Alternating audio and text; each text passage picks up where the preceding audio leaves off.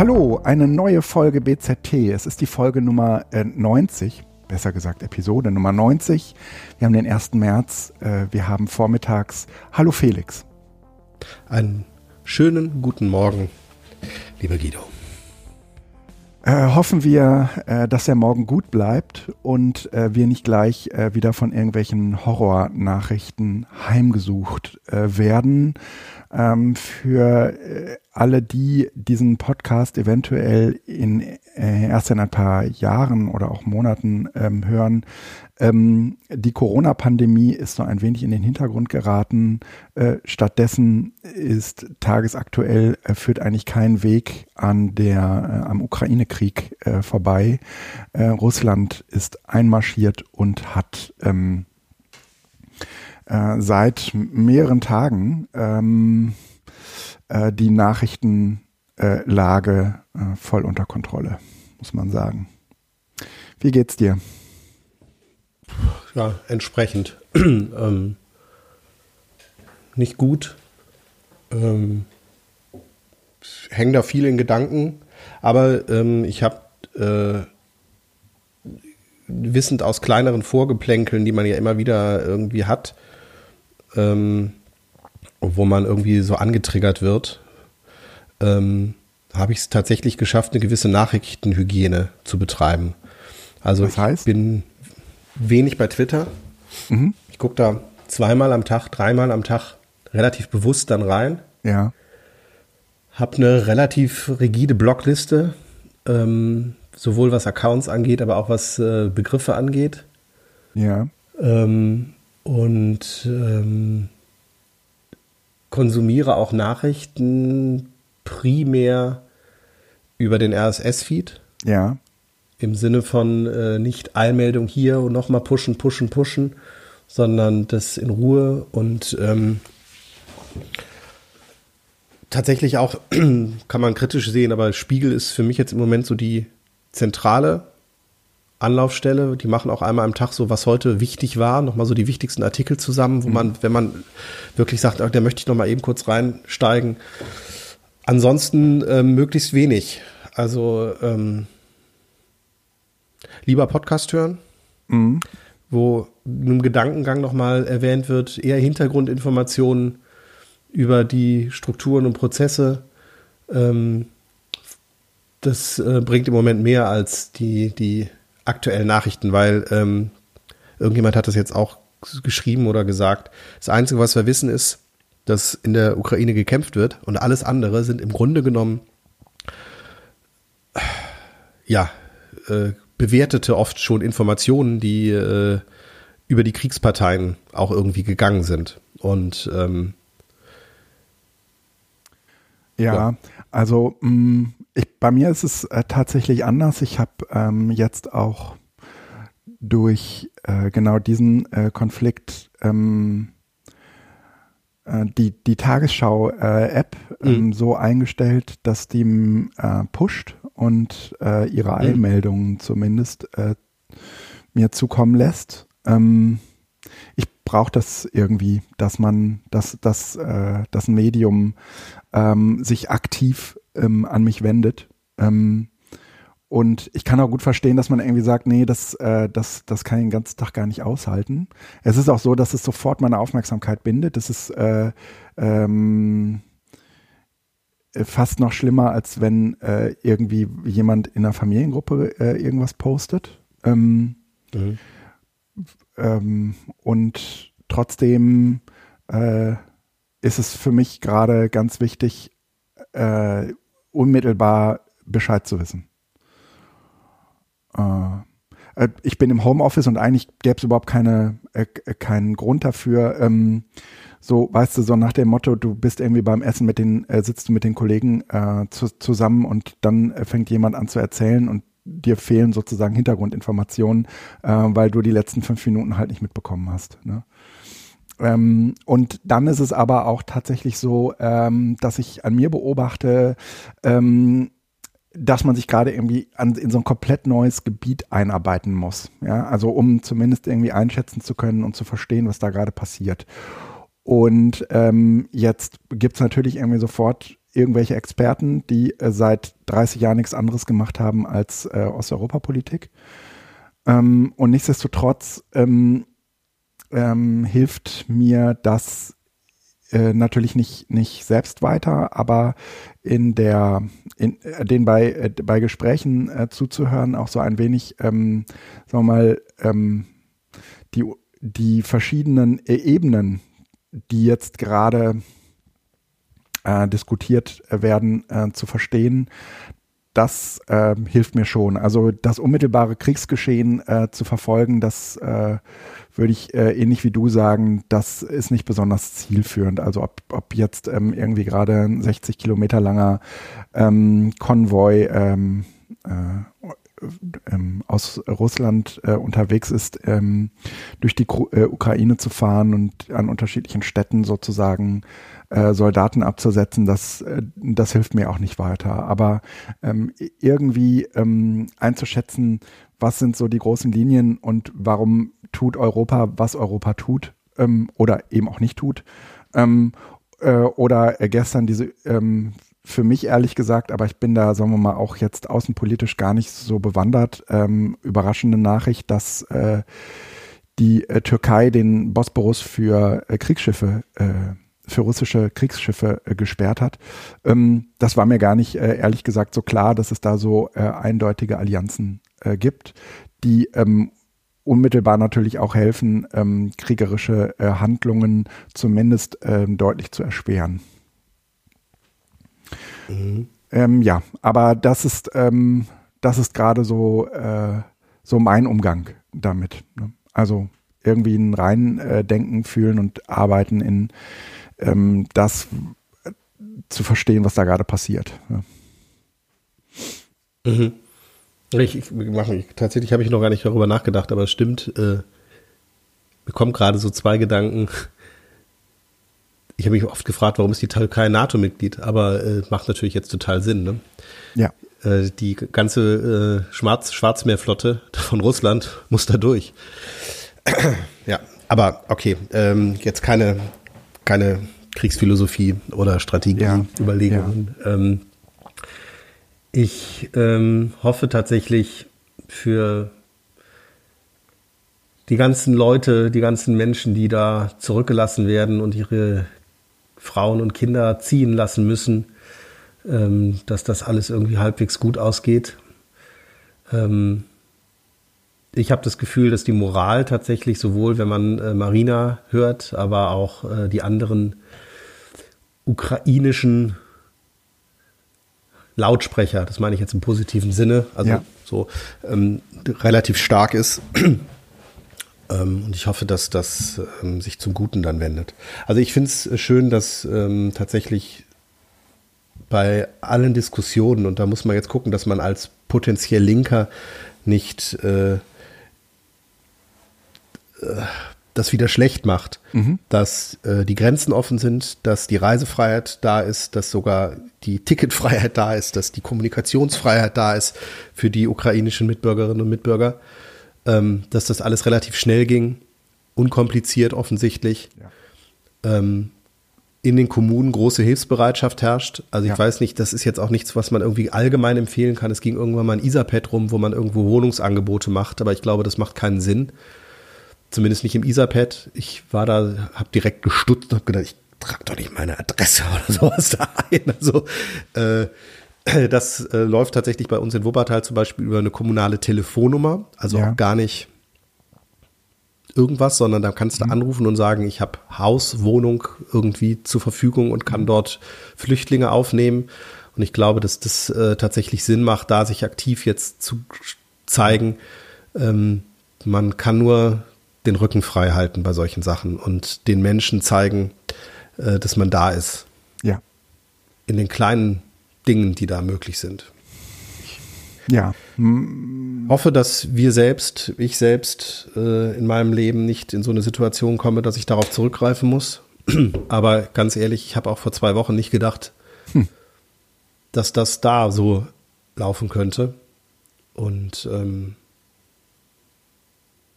ich merke, das vielleicht so ganz allgemein, dass ähm,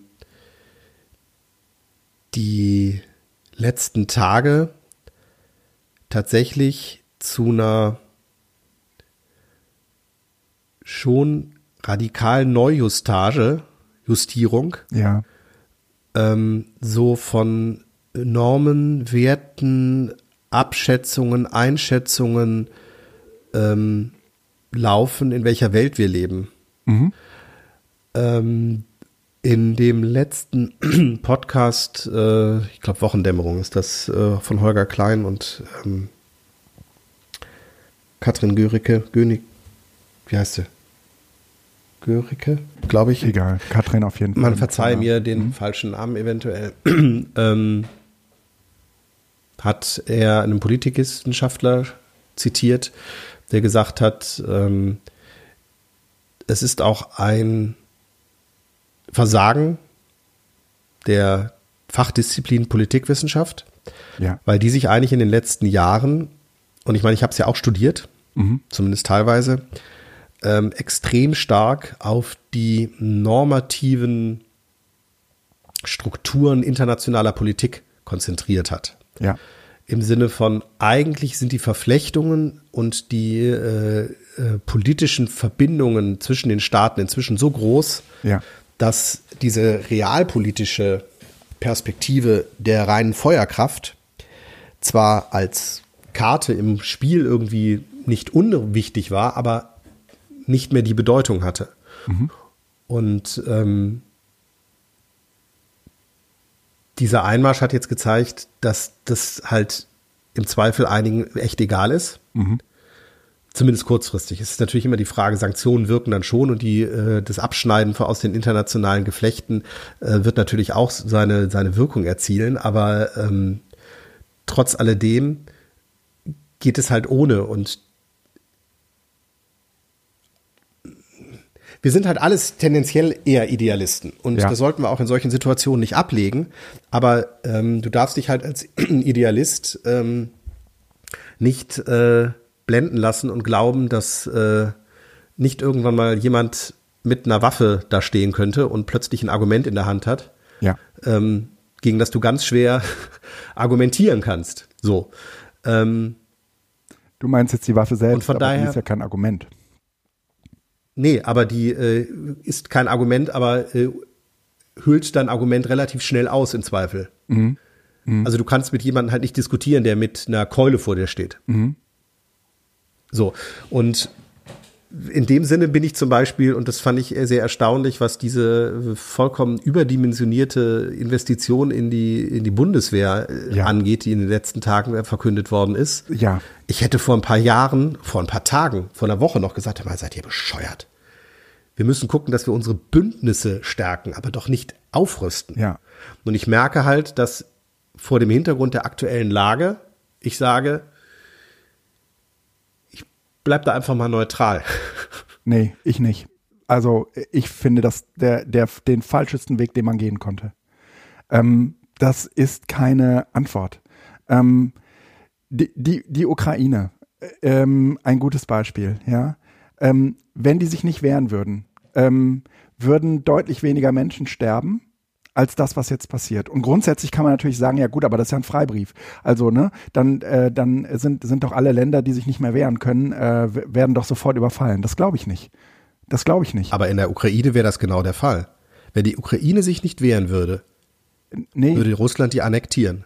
Ja, äh, aber ohne Wenn und Aber, weil die haben eine, eine Geschichte dahinter mit diesem äh, Russland-Stämmen. Aber äh, eine Aufrüstung verhindert diese Annexion nicht, sondern sie erhöht nur den Preis äh, der Menschen, die dafür sterben müssen. Hui, ja, äh, langfristig oder kurzfristig? Ich, das weiß ich nämlich nicht, denn äh, Hui. Es ich glaube, das ist eine sehr heikle äh, Theorie, weil das würde ja andersrum bedeuten, wenn die Ukraine nicht aufrüsten und nicht kämpfen würde, würde Russland da einmarschieren, das annektieren und dann würden weniger Menschen sterben, weil die glücklicher werden? Nee, aber ähm, die, die Aufrüstung und die, äh, die Stärke ähm, einer, ähm, einer Gegenwehr erhöht, also erhöht nur den äh, Preis äh, der Menschen, die dafür sterben müssen, also die, die, die Anzahl der Menschen, die dafür sterben müssen, aber keinesfalls den politischen Willen äh, zu annektieren oder zu überfallen, weil es diese Drohgebärde einfach nicht mehr gibt. Also ähm, glaubst du, dass jetzt mal gehen wir von der Ukraine kurz weg und schauen uns andere an, Estland, Lettland, Litauen, ja. Zugang Russlands ja, zur genau. Ostsee. Ja. Glaubst du, dass es diese Staaten noch geben würde, wenn sie nicht in der NATO wären? Ich glaube nicht. Das sind Zwergenstaaten. Und ähm, nee. Also ja. äh, die, der, der, der Preis äh, ist tatsächlich ein entscheidender äh, Faktor, weil die Frage ist ja, zu welchem Preis du deine Interessen durchsetzt. Und wenn ein, dein Interesse ist, dieses russische Volk äh, aus deiner eigenen Perspektive eben wieder zu vereinen, ja. dann ist halt die Frage, ob es über Bündnisse ja. oder über Gewalt besser geht. Und Putin hat ja. abgewogen, hat gesagt, Bündnisse funktionieren nicht, ich nehme Gewalt. Aber, Wenn aber die Gewalt so teuer ist oder teuer genug ist, dann gehst du vielleicht den Weg des Bündnisses, weil es einfach mir ist es irgendwie klar realistischer geworden, ist. Mir ist es irgendwie klar geworden, als äh, Putin äh, am äh, Sonntag die atomaren, atomaren Streitkräfte aktiviert hatte. Da habe ich irgendwie gedacht, okay, der, von mir könnte der alles haben, äh, weil darauf gibt es keine Antwort. Ähm, ähm, alles, was außerhalb, was sich außerhalb von Diplomatie abspielt, ähm, und äh, in eine kriegische, kriegerische Auseinandersetzung äh, mündet, da, ähm, da würde ich immer sagen, okay, wenn, wenn, wenn das sozusagen der Weg ist, dann müssen wir uns ergeben. Das, äh, diese Form der Aufrüstung, die jetzt gerade passiert, das ist, äh, wie soll ich sagen, äh, so, eine, so, ein, so ein politischer Aktionismus, ähm, den also eine Antwort darauf äh, geben zu müssen. Und ich glaube, dass diese Antwort die falscheste ist, die man geben kann. Weil diese Antwort äh, nur äh, eine Gegenantwort äh, provoziert, die sagt, dann rüsten wir noch mehr auf. Ne? Das ist der alte Spruch der Römer, wenn du Frieden willst, musst du aufrüsten. Ne? Ja, da, und das ist Blödsinn. Also das, das hat noch bei den Römern gut funktioniert, weil mhm. die keine Massenvernichtungswaffen hatten.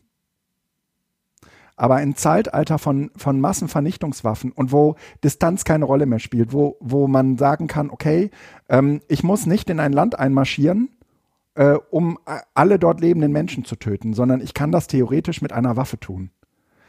Ne? Da, da ist das, das spielt, da ist das ad absurdum geführt.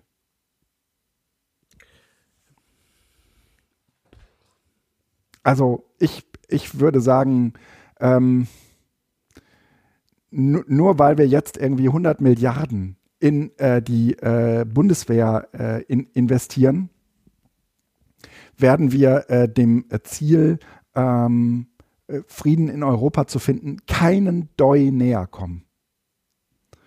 Keinen Doi näher. Also meine Meinung.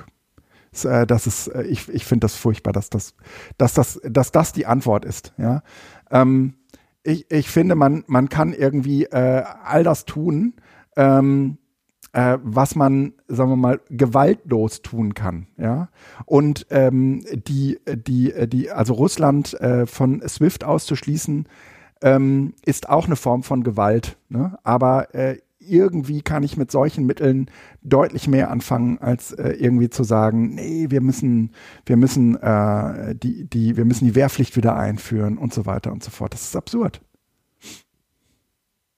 Das ist absurd. Das geht mhm. geradezu noch davon aus, ja, wir, wir würden äh, beritten, ja, in, nach Russland einmarschieren können, ne?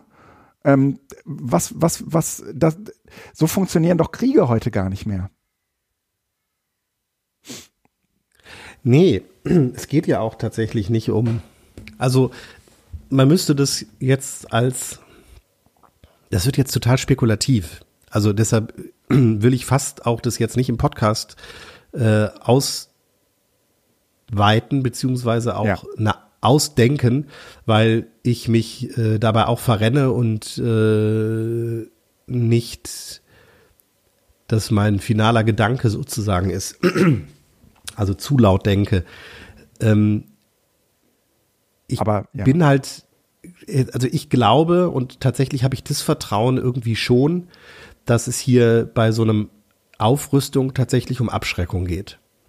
Und wenn ich jetzt die, mich in pädagogische Situationen in der Klasse zum Beispiel auch zurückerinnere, das sind ja immer im ganz, ganz kleinen ähnliche Situationen. Irgendjemand kriegt einen vollkommenen Ausraster.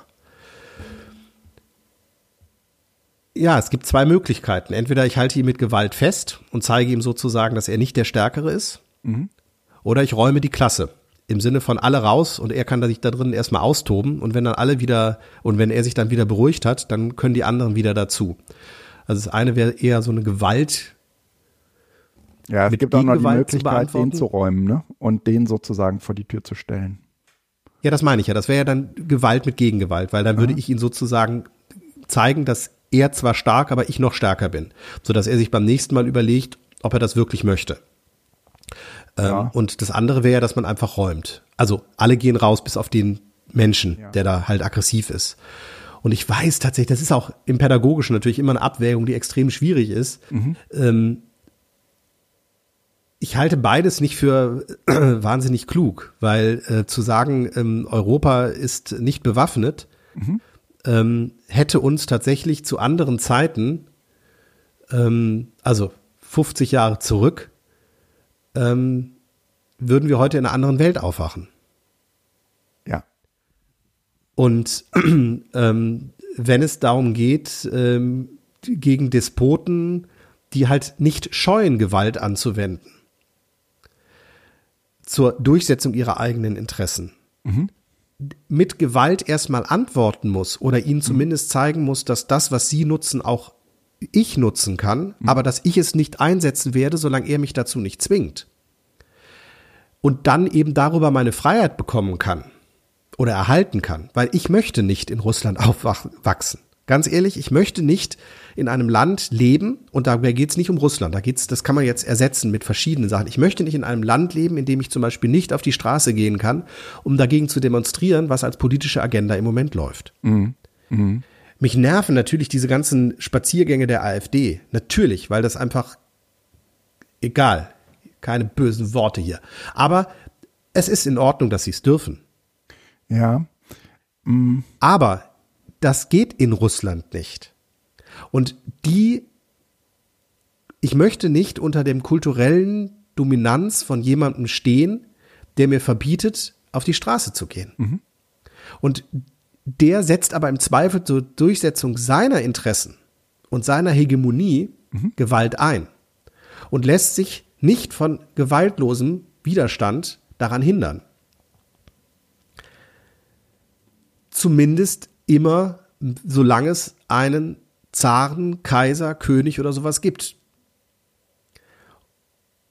Das ist sozusagen ein generationales Problem. Die Frage ist ja, was passiert nach Putin? Der ist ja, der lebt ja nicht ewig. Ja dann kann natürlich so ein Land auch aufbegehren. Aber das ist alles, das ist so heikel. Also sagen wir mal so, dass es nicht möglich ist, eine Bundeswehr ähm, überhaupt einsatzfähig zu machen, dass wir im Moment kaum einsatzfähige Flugzeuge haben oder die, also da hat ja der, der Wehrbeauftragte irgendwie gesagt, die haben noch nicht mal warme Wintersachen. Ja. Mhm. Und das sind jetzt nicht nur Dinge, die ich von da gehört habe, sondern auch über andere Kanäle, dass es da echt kritisch teilweise ja. ist was Fahrzeugflotte oder sonst was angeht. Es macht vielleicht schon Sinn, zumindest dafür zu sorgen, dass das, was da ist, wenigstens einsatzfähig ist. Es ja. geht mir gar nicht darum, dass man das groß, dass man das ausbaut. Ich möchte nicht die drittgrößte Armee der Welt stellen in Deutschland. Bitte, bitte, bitte, bitte, bitte das nicht. Aber das, was da ist, sollte vielleicht wenigstens einsatzfähig sein, damit es nicht eine totale Lachnummer ist. Ja. Also es muss ja wenigstens nach außen hin dem Schein genügen, dass man einsatzfähig ist. Das wird ja schon reichen. Ich will nochmal zurückkommen auf das, was du gerade eben ähm, äh, zur Pädagogik gesagt hast. Ähm, das Interessante äh, äh, in pädagogischen Zusammenhängen ist ja, ähm, äh, dass wir uns vor allen Dingen die Frage nach dem Warum stellen und davon letztendlich auch unsere äh, pädagogische Reaktion abhängig machen. Hier in diesem speziellen Fall, ähm, in einer kriegerischen Auseinandersetzung, ähm, gibt es ja auch sehr, sehr viele Versuche, äh, dieses Warum äh, zu klären und zu, zu analysieren, warum macht der Putin das? Also so ein bisschen dieses empathische ja. Ding halt, ne? Ja, was aber nicht geht, ne? Genau, was, was nicht geht und was aus meiner Sicht eben äh, auch nicht zielführend ist, weil hm. ähm, es nichts an dem Ergebnis ändert, dass da jemand Fakten geschaffen hat und in eine Krieger, also äh, in eine motivierte kriegerische Auseinandersetzung getreten ist. Ja. Ähm, und, die, und das ist offensichtlich sein Mittel, ähm, ein Problem, was man verstehen kann oder auch nicht, zu lösen. Ne? Und ähm, ich glaube äh, tatsächlich, dass das äh, überhaupt keine gute Idee ist, zu verstehen, warum der das tut. Ähm, äh, am Ende des Tages wird man. Oh, aber ist das nicht unser, ist das nicht unser Grundmodus, verstehen zu wollen, warum etwas passiert? Was ist die Alternative? Natürlich, Na, natürlich aber ähm, das zu akzeptieren, systemisch zu sagen, keine Ahnung, ist so oder was? Genau, also weil es sich hier um einen Krieg handelt und weil der äh, eben dann am Ende doch nicht mehr mit normalen, wie soll ich sagen, äh, menschlichen bilateralen Beziehungen zu vergleichen ist.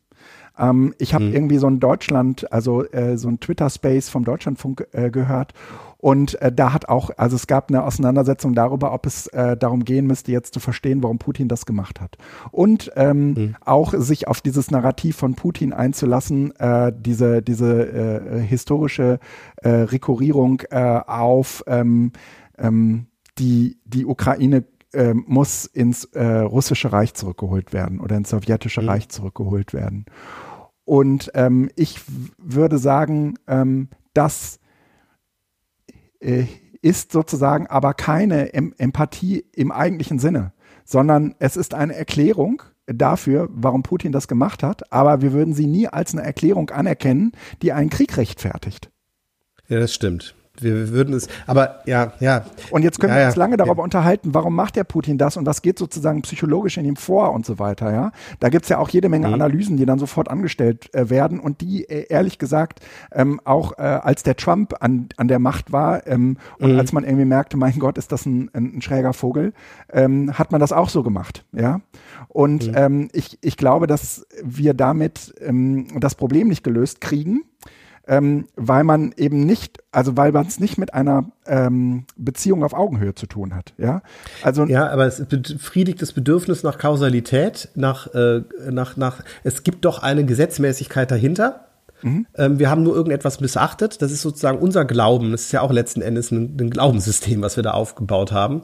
Und äh, in dem Moment, wo man halt sagen kann, ja, ja, aber der Trump war verrückt, dann passt, passen die Dinge wieder ins Erklärungsmuster, was wir haben. Ja. Aber wir sind natürlich niemals an der Situation, dass wir sagen, es ist einfach so. Genau, aber, es auch nicht aber faktisch, faktisch ist er Präsident und faktisch äh, erlässt er Gesetze und äh, agiert, ja. Und das mhm. hinterlässt faktische ähm, Konsequenzen in der realen Welt. Und das mhm. ist jetzt, ehrlich gesagt, mit Putin ganz, ganz genauso. Ähm, und deswegen ähm, würde das auch in meiner, in meinem Nachvollzug dessen, was da gerade passiert, auch äh, überhaupt keine große Rolle spielen. Ja. Mhm. Ähm, und deswegen ist Abschreckung und was auch immer, ähm, das ist aus meiner Sicht kein Mittel, was man anwenden kann in einer, in einer Welt, in der äh, Atomwaffen ähm, ja äh, zu, ähm, zu, kriegerischen, also als letztes kriegerisches Mittel ähm, gezogen werden könnten. Das ist ja nach wie vor auch die große Angst. Ja, ja aber richtig. Ähm, glaubst du, dass äh, es Hiroshima gegeben hätte, wenn Japan Atombomben gehabt hätte? Mm. Das heißt, die nicht, das Nicht-Einsetzen einer Atombombe, das nicht fahrlässige Einsetzen einer Atombombe, setzt ja voraus, dass ich die Angst haben muss, dass der andere das auch machen könnte. Ja. Das heißt, wenn wir sa sagen, es, alle rüsten ab bis auf ein Land und das hat die Atombomben, dann sind wir vollkommen willkürlich diesem Land ausgesetzt. Südafrika machen wir jetzt mal platt, warum auch immer. Mhm. Verstehst du? Das ist, das heißt, ähm, morgen ist vielleicht Europa dran und in 50 Jahren mal der südasiatische Kontinent, können wir ja zwischendurch. So. Ich glaube tatsächlich, dass äh, die, solange wir auf diese Waffen überhaupt setzen, die Abschreckung mit der gleichen Waffenart das einzig mögliche, der einzig mögliche Ausweg ist. Mhm. Mhm. Was gut wäre und perspektivisch in ein paar Jahren ist, dass man die Atomwaffen sozusagen unter die Aufsicht, und zwar die einzige Gewaltmonopol, was wir auch beim Staat, bei der Polizei haben, hätte dann die UNO. Ja. Dass man ein internationales Gremium hat, ja was auf diese Waffen nicht komplett verzichtet, was sie aber kontrolliert einsetzt, im Sinne von natürlich nicht einsetzt, aber als mhm. Abschreckung zur Verfügung hält. Und das wäre sozusagen eigentlich das, das was als, als Ziellösung da ist. Also meinetwegen auch komplette Wiederabschaffung, das ist auch okay, aber ähm, im Grunde brauchen wir eine, eine, internationale, und jetzt bin ich wieder im Idealismus drin, ne? Mhm. eine internationale ähm, Zusammenarbeit und Klärung des Gewaltmonopols, weil dieses Verschieben von Grenzen, was ja eigentlich äh, mit, der, mit dem Beitritt zur UNO die gewaltweise, äh, das gewaltvolle Verschieben von Grenzen ähm, äh, aufgehoben werden sollte. Mhm. Das muss eigentlich noch auch militärisch durchgesetzt werden. Ja. Dass die, die es machen, Konsequenzen erfahren. Ja. Und in dem Sinne ist eigentlich die Reaktion jetzt, also erstens ist es gut, dass äh, die Ukraine sich nicht fe fester gebunden hat an die NATO, weil es damit sozusagen einfach, ähm, sonst hätte es echt noch anders geknallt wahrscheinlich. Mhm. Aber dass die wirtschaftlichen Sanktionen, also im Sinne von, die internationale Gemeinschaft reagiert ja trotzdem auf den Einmarsch, relativ einheitlich sind. Zumindest so wie ich das bisher sehe. Und das ist, macht eigentlich auch, auch positiv. Das heißt, es gibt eine international koordinierte Politik. Gibt es, ja. Und das ist eigentlich, das hat, das wäre, glaube ich, vor, vor, vor, vor 50 oder 100 Jahren so noch nicht möglich gewesen, weil es einfach überhaupt keine äh, Kommunikationskanäle gab, ja. die überhaupt eine Vereinheitlichung einer Reaktion da sicherstellen. Und dass natürlich Russland ein Veto einlegt, wenn es darum geht, den Einmarsch seinen Einmarsch in der Ukraine zu ver, ähm, ja. verurteilen, ist auch klar. Und es ist trotzdem gut, dass es diese, diese, diese Petition im UN-Sicherheitsrat gab, mhm. weil sie ja dazu geführt hat, dass man miteinander redet. Mhm. Zu sagen, der UN-Sicherheitsrat ist unnütz, das war im Kalten Krieg auch. Natürlich hat er nichts gemacht. Aber sie kannten sich. Ja. Sie haben miteinander geredet und das halte ich für extrem wichtig. Deshalb finde ich die jetzt aufgenommenen Friedensverhandlungen so, so irrsinnig und wahnsinnig, wie die sind, weil ich denke, was soll denn der Scheiß? Jemand läuft in meine Wohnung rein, ballert um sich. Ja. Und danach soll ich mich mit denen an den Tisch setzen und mit ihm verhandeln, was er denn jetzt machen müsste. Ich, also allergrößten Respekt für die Verhandler, die für die ukrainische Seite da sitzen. Mhm. Die müssen echt, das mhm. müssen echte das müssen große Menschen sein. Weil, ja.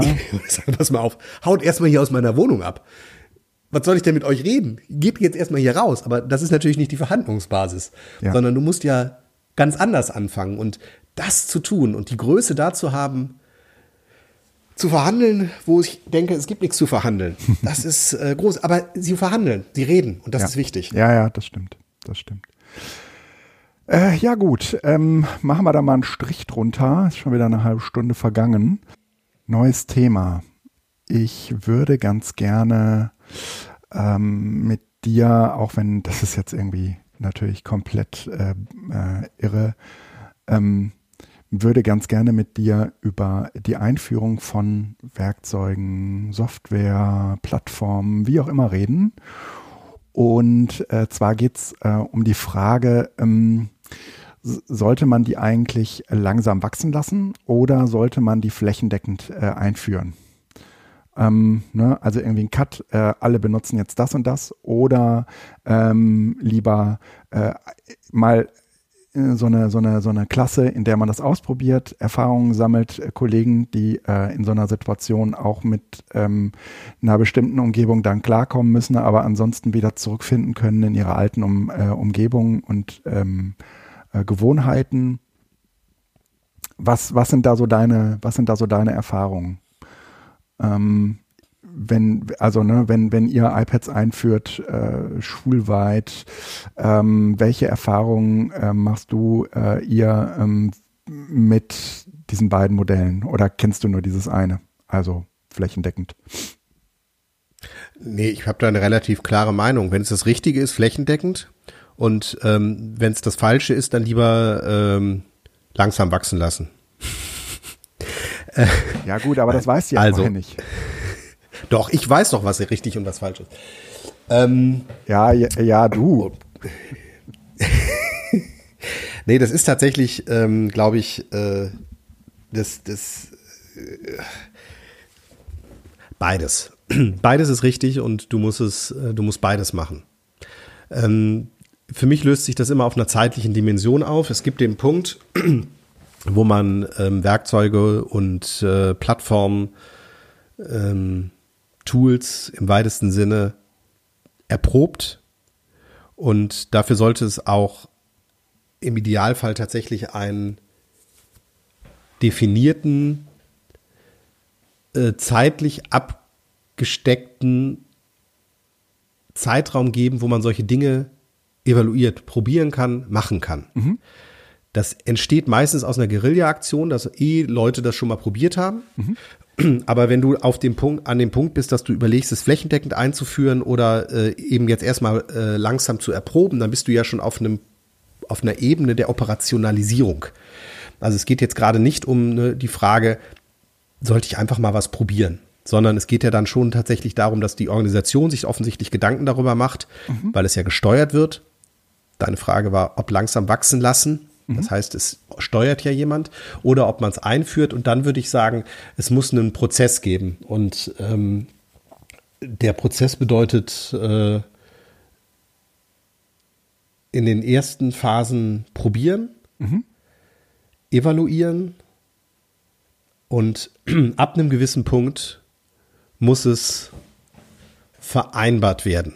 Und dann ist die Frage, was bedeutet flächendeckend? Ich finde möglicher, also hier flächendeckend äh, bedeutet das heißt, organisationsweit. Äh, das gesamte System. Äh, lass uns das System irgendwie Schule definieren, lass uns das System irgendwie Klasse definieren. Ähm, äh, irgendeine glaube, Organisation, hm? genau. Ja, aber irgendeine Organisation äh, will halt dann flächendeckend. Ja. Und im Grunde genommen muss man überlegen, inwieweit also was heißt flächendeckend? Bedeutet das, dass flächendeckend ein Tool eingesetzt wird oder bedeutet es, dass einheitlich für die Organisation eine Regelung gefunden wird? Weil ich mhm. bin zum Beispiel nicht unbedingt dafür, dass man immer alles flächendeckend gleich nutzt. Ja. Ähm, es kann durchaus sinnvoll sein, äh, in unterschiedlichen Bereichen unterschiedliche Dinge zu machen. Wichtig ist, es ist gemeinschaftlich von allen, also als es gibt eine allgemeine Richtlinie in der Organisation, mhm. auf die man sich berufen kann. Und äh, das halte ich für wichtiger. Also es, ich finde es, ich finde es weniger erstrebenswert zu sagen, ähm, wir nutzen bei uns ausschließlich ähm, iPads mhm. und sonst nichts. Mhm. Ähm, das ist genauso wenig erstrebenswert, wie zu sagen, wir nutzen jetzt Office 365 und sonst nichts. Mhm sondern ich finde es viel, viel wichtiger zu sagen, ähm, wir haben eine gewisse Abläufe und dabei ist zum Beispiel Office 365 ein Tool, um das zu machen. Gleichzeitig haben wir aber auch die Möglichkeit, mit Endgeräten wie iPads oder Laptops oder sonst was das zu tun. Das heißt, die Frage ist immer, welcher Grad von Vereinheitlichung und Vorgabe, Regelung ist überhaupt notwendig? Ja. Ähm, und in dem Sinne ist dieses flächendeckend nämlich oft ein feuchter Traum von Admins, die gerne alles einheitlich ja, ja. standardisiert haben wollen. Und da wehre ich mich gegen. Das heißt, langsam wachsen lassen, ja, und dann aber eine Regelung finden, die nicht auf flächendeckende Vereinheitlichung führt, sondern auf aber flächendeckende, auf flächendeckende im Sinne von organisationsweite hm. Klärung. Ja. Verstehst du, was ich meine? Ja, ja. So grob. Na, vielleicht schließt sich das, wenn du das so, wenn du das so äh, formulierst, ja auch gar nicht aus. Ne? Ähm, na, natürlich kann ich äh, sozusagen irgendwie äh, flächendeckend äh, sagen, das können jetzt alle benutzen, aber trotzdem findet die, äh, findet die äh, Einführung so langsam wachsend statt. Also man nimmt immer wieder eine neue Organisationseinheit dazu. Ne? Ähm, irgendwie eine Klasse fängt mal an, man entscheidet sich, okay, das ist eigentlich äh, ganz gut geeignet, das sollten, sollte eigentlich die ganze Schule nutzen können. Aber es muss dann nicht sofort die ganze Schule nutzen, sondern es wird dann im Prinzip ähm, äh, in der Realität eher so sein, dass man sagt, okay, dann äh, gibt es jetzt eine weitere Klasse, die wird das jetzt auch nochmal einsetzen, dann gucken wir mal, ähm, was passiert, wenn wir das für eine ganze Jahrgangsstufe machen. Also ne, man, man sucht sich trotzdem irgendwie so langsam wachsende ähm, äh, äh, Zusammenhänge äh, aus. Ne? Also ja, und, persönlich, aber eben nicht vereinheitlicht. Also ich finde es, äh, es mhm. ich, ich, möchte gerne, also Technik schreit nach Vereinheitlichung, Technik ja. schreit nach Standardisierung und ich glaube, wir müssen aufpassen, dass wir das nicht zu stark machen. Ich finde, wie gesagt, es gibt Schulträger, die statten jetzt alle mit, alle Lehrerinnen und Lehrer mit iPads aus. Mhm natürlich irgendwie finde ich das cool. Andererseits sage ich auch, ey, nee, das will ich auch nicht. Das ist keine Lösung für irgendetwas. Ich möchte auch nicht, also ich möchte weder mit einem, äh, mit einem verorteten ähm, Laptop mit Windows noch mit einem verorteten iPad ja. arbeiten müssen, ja. wenn es nicht die Notwendigkeit gibt, dass das eigentlich ein iPad sein muss, sondern dass das iPad nur aus Gründen der Standardisierung eingeführt wird. Ich möchte gerne, dass wir klären, wie die Abläufe sind. Ich möchte gerne klären, dass wir ähm, welche, welche Dokumente mit welchen Versionen, mit welchen, das, das, ich sag doch auch, das ist die Turnhalle. Mhm. Und jeder darf da rein, der Schuhe hat, die nicht färben. Ja. Ich sag doch nicht, da dürfen nur Adidas-Schuhe rein. Oder da dürfen, es geht nicht um Marke, sondern es geht um eine Regelung. Ja. Die halt dann gilt. Und wenn es heißt, im Abitur muss man Dokumenten echte Tinte verwenden, mhm. dann ist es mir doch freigestellt, welche Tinte ich nutze. Ja. Und ich möchte gerne auch das Tool und das Werkzeug, was ich nutze, frei wählen können. Ja. Nicht darum geht, welches Werkzeug ich nutze, sondern wenn es darum geht, was ich mit diesem Werkzeug mache. Mhm. Ähm. Ich möchte zum Beispiel einen CSV-Export für die Noten haben ja, dann definiert, wie ein CSV-Export aussehen soll, damit ihr den in eurem Tool weiterverwenden könnt. Aber ja. hört auf, mir vorzuschreiben, welches Tool ich nutzen soll, damit ich den ja. CSV-Export mache. Und äh, ja, also du hast jetzt auf der einen Seite natürlich das Problem mit der IT, die sagt, nee, nee, wir hätten das ganz gerne schon äh, standardisiert, dass das hier nicht so ein Wildwuchs wird. Aber du hast ja auf der anderen Seite auch ähm, irgendwie ähm, die, das pädagogische äh, Personal im weitesten Sinne, äh, die sich jetzt äh, ständig irgendwie auf neue, ähm, sagen wir mal, ähm, Gewohnheiten einlassen müssen. Ne? Ähm, mal abgesehen davon, dass sie ja auch eigene Gewohnheiten haben. Ne? Und äh, ja, dann, dann hast du, nehmen wir mal dieses äh, Tablet-Beispiel, dann hast du auf der einen Seite ähm, die Leute, die äh, du sagst, okay, ähm, an der Schule dürfen Tablets benutzt werden. Ne? Und ähm, äh, das ist ja was anderes, als zu sagen, äh, an dieser Schule müssen Tablets benutzt werden. Ähm, genau, genau. Dieses Konzept, von dem ich jetzt gerade spreche, nämlich äh, Einführung findet flächendeckend ähm, oder, oder langsam wachsend statt, äh, geht ja, sagen wir mal, von einem Muss aus. Ja, also alle müssen äh, XY äh, äh, in Zukunft benutzen. Ne? Mm, mhm. Und dann ist, ist halt äh, die Frage, macht man das äh, am besten sofort für alle gleich? Äh, und dann würde man natürlich sagen, ja, das ist äh, ein, ein, ein, Cut, der es äh, systemisch äh, zumindest ermöglicht, ähm, allen die gleichen Startvoraussetzungen zu geben. Ähm, wenn man von so einer Soll- oder Kann-Regelung ähm, ausgeht, dann ist es ehrlich gesagt ähm, sehr, sehr hilfreich, wenn, oder dann ist es der normale Zustand, dass das natürlich äh, wächst, ja. Ähm, und äh, dass mh, man natürlich auch unterschiedliche Erfahrungen in diesem Zusammenhang äh, sammeln kann, äh, diverse zu, äh, Erfahrungen sammeln kann, aber äh, dass man in, in der Regel ähm, als pädagogische ähm, äh, Fachkraft ähm, nicht in diese Rolle kommt zu sagen, nö, aber wir machen das hier nicht, ja, sondern das wäre ja dann schon wieder so eine so eine äh, so eine Muss-Sache. Ähm, die Schule sagt ähm, hier alle dürfen äh, iPads benutzen und die äh, Lehrkraft sagt aber nee, aber nicht in den in meinen Fächern. ne? Ja, und dann ist die Frage, geht es ja, weil es wieder auf auf das Werkzeug sich bezieht. Äh, ich finde, das ist wir sollten von dem Werkzeug weg. Mhm. Also die Lehrkraft soll nicht jemandem verbieten, mit dem iPad zu arbeiten, genauso wie die Lehrkraft nicht sagen soll, du musst mit dem iPad arbeiten. Mhm. Sondern am Idealfall sagen wir, ich möchte gerne, dass ihr einen Film schneidet. Und ich möchte gerne am Ende, dass ihr einen MP4 daraus kriegt. Ja. Weil ich möchte das gerne sammeln oder ich möchte gerne, dass ihr das nach YouTube, nach äh, Vimeo oder sonst was ladet. Macht einen Film. Ja. So. Ja. Ähm, wie macht man? Und dann ist der, bin ich vom Tool weg. Dann, ja. dann würde ich vielleicht noch sagen, ja, das bietet sich natürlich anders mit dem iPad zu machen. Weil da ist sozusagen die Kamera drin, da habt ihr die Schnittprogramme. Aber wenn du das nicht möchtest, nimm was anderes. Es ist nicht wichtig. Ob ja. du mit dem Hammer oder mit dem Meißel arbeitest oder mit, nur mit dem Meißel oder mit einem feinen Hammer oder mit einem schwer, also ist mir doch, soll mir doch egal sein. Wie macht man es mit Lernplattformen? Natürlich, jetzt muss man gucken. In der Einführung, in der, in der Grundschule muss natürlich erstmal Werkzeuge kennengelernt werden. Das ist ja. klar. Also ich ja. rede jetzt gerade von dem kompetenten, eigenmächtigen Umgang mit Werkzeugen, ja. ähm, wo ich auch im gewissen Grad dann sagen muss, es spielt keine Rolle, wenn ich Textverarbeitung mache, ob ich das mit Word, mit LibreOffice, mit ähm, Office Online, mit Pages Bin oder sonst was mache, weil das sind auch alles Basics Dinge, sind immer ja, gleich. Da bin, das sind auch alles Dinge, wo ich sagen würde, da spielt sozusagen die gemeinsame Plattform nur eine untergeordnete Rolle.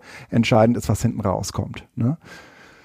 Ähm, aber immer dann, wenn es im weitesten Sinne um Kommunikation geht, dann muss man sich ja gemeinsam auf etwas verständigen. Nehmen wir mal sowas wie eine Lernplattform. Ne? Ähm, du, du, du willst an deiner Schule eine, äh, eine Lernplattform einführen. Du kannst an dem Punkt ja nicht sagen, okay, die einen können das ähm, mit, äh, können äh, das nutzen, äh, können Office 365 nutzen ähm, äh, und können sich Verzeichnisse tauschen und die anderen können gerne dieses, dieses Moodle benutzen, sondern das benötigt ja am Ende, was weiß ich, irgendeine ja. gemeinsame Vereinbarung, ne, damit es funktioniert.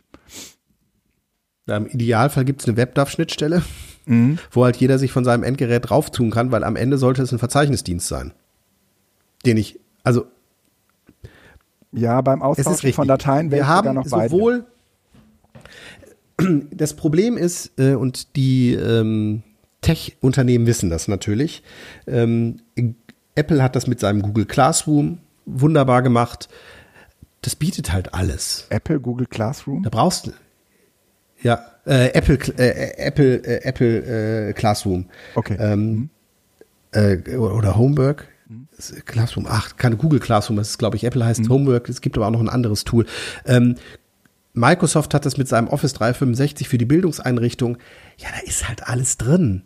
Ja da kann sich ja auch keiner mehr beschweren. Und natürlich ist das ein Riesenproblem, weil wir im Grunde genommen da nicht mehr von einem Tool sprechen, sondern die äh, Unternehmen, weil es halt quasi kostenlos ist, also die, die Bereithaltung, stellen jedem einen kompletten Baumarkt zur Verfügung. Ja.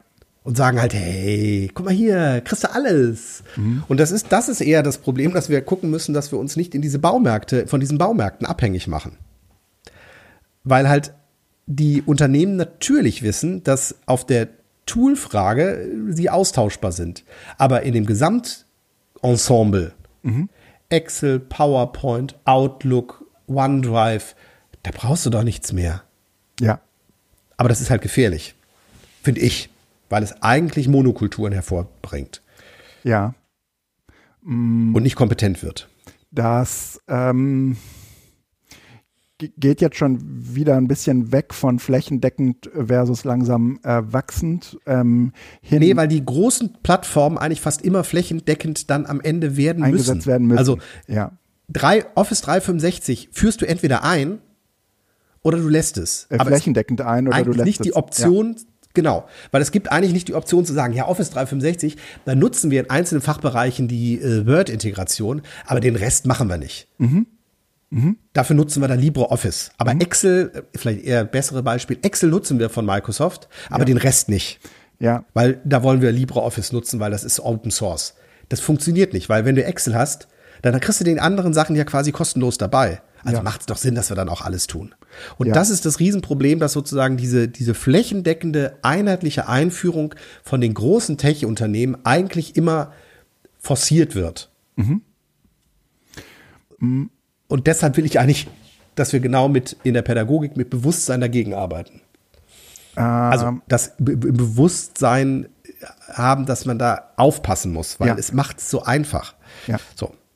Das führt äh, zu unserem zweiten Thema, was wir heute miteinander äh, besprechen wollten. Was wolltest du denn? Aber ganz ehrlich, was war denn deine, was ähm, war dein äh, also, okay, Hintergedanke ja, da? Weil ja. das irgendwie fehlt noch so ein. Mhm. Du hast die Frage nur gestellt. Ich habe die Frage nicht. nur gestellt. sie, sie war auch äh, tatsächlich ähm, äh, jetzt jetzt eher als ähm, so eine so, so, so eine Frage an dich gerichtet gemeint. Ähm, also bei mir schwirrt halt irgendwie so ein, so ein bisschen im Kopf rum, ähm, wie findet eine Einführung äh, eines, äh, einer neuen Plattform im Idealfall äh, statt?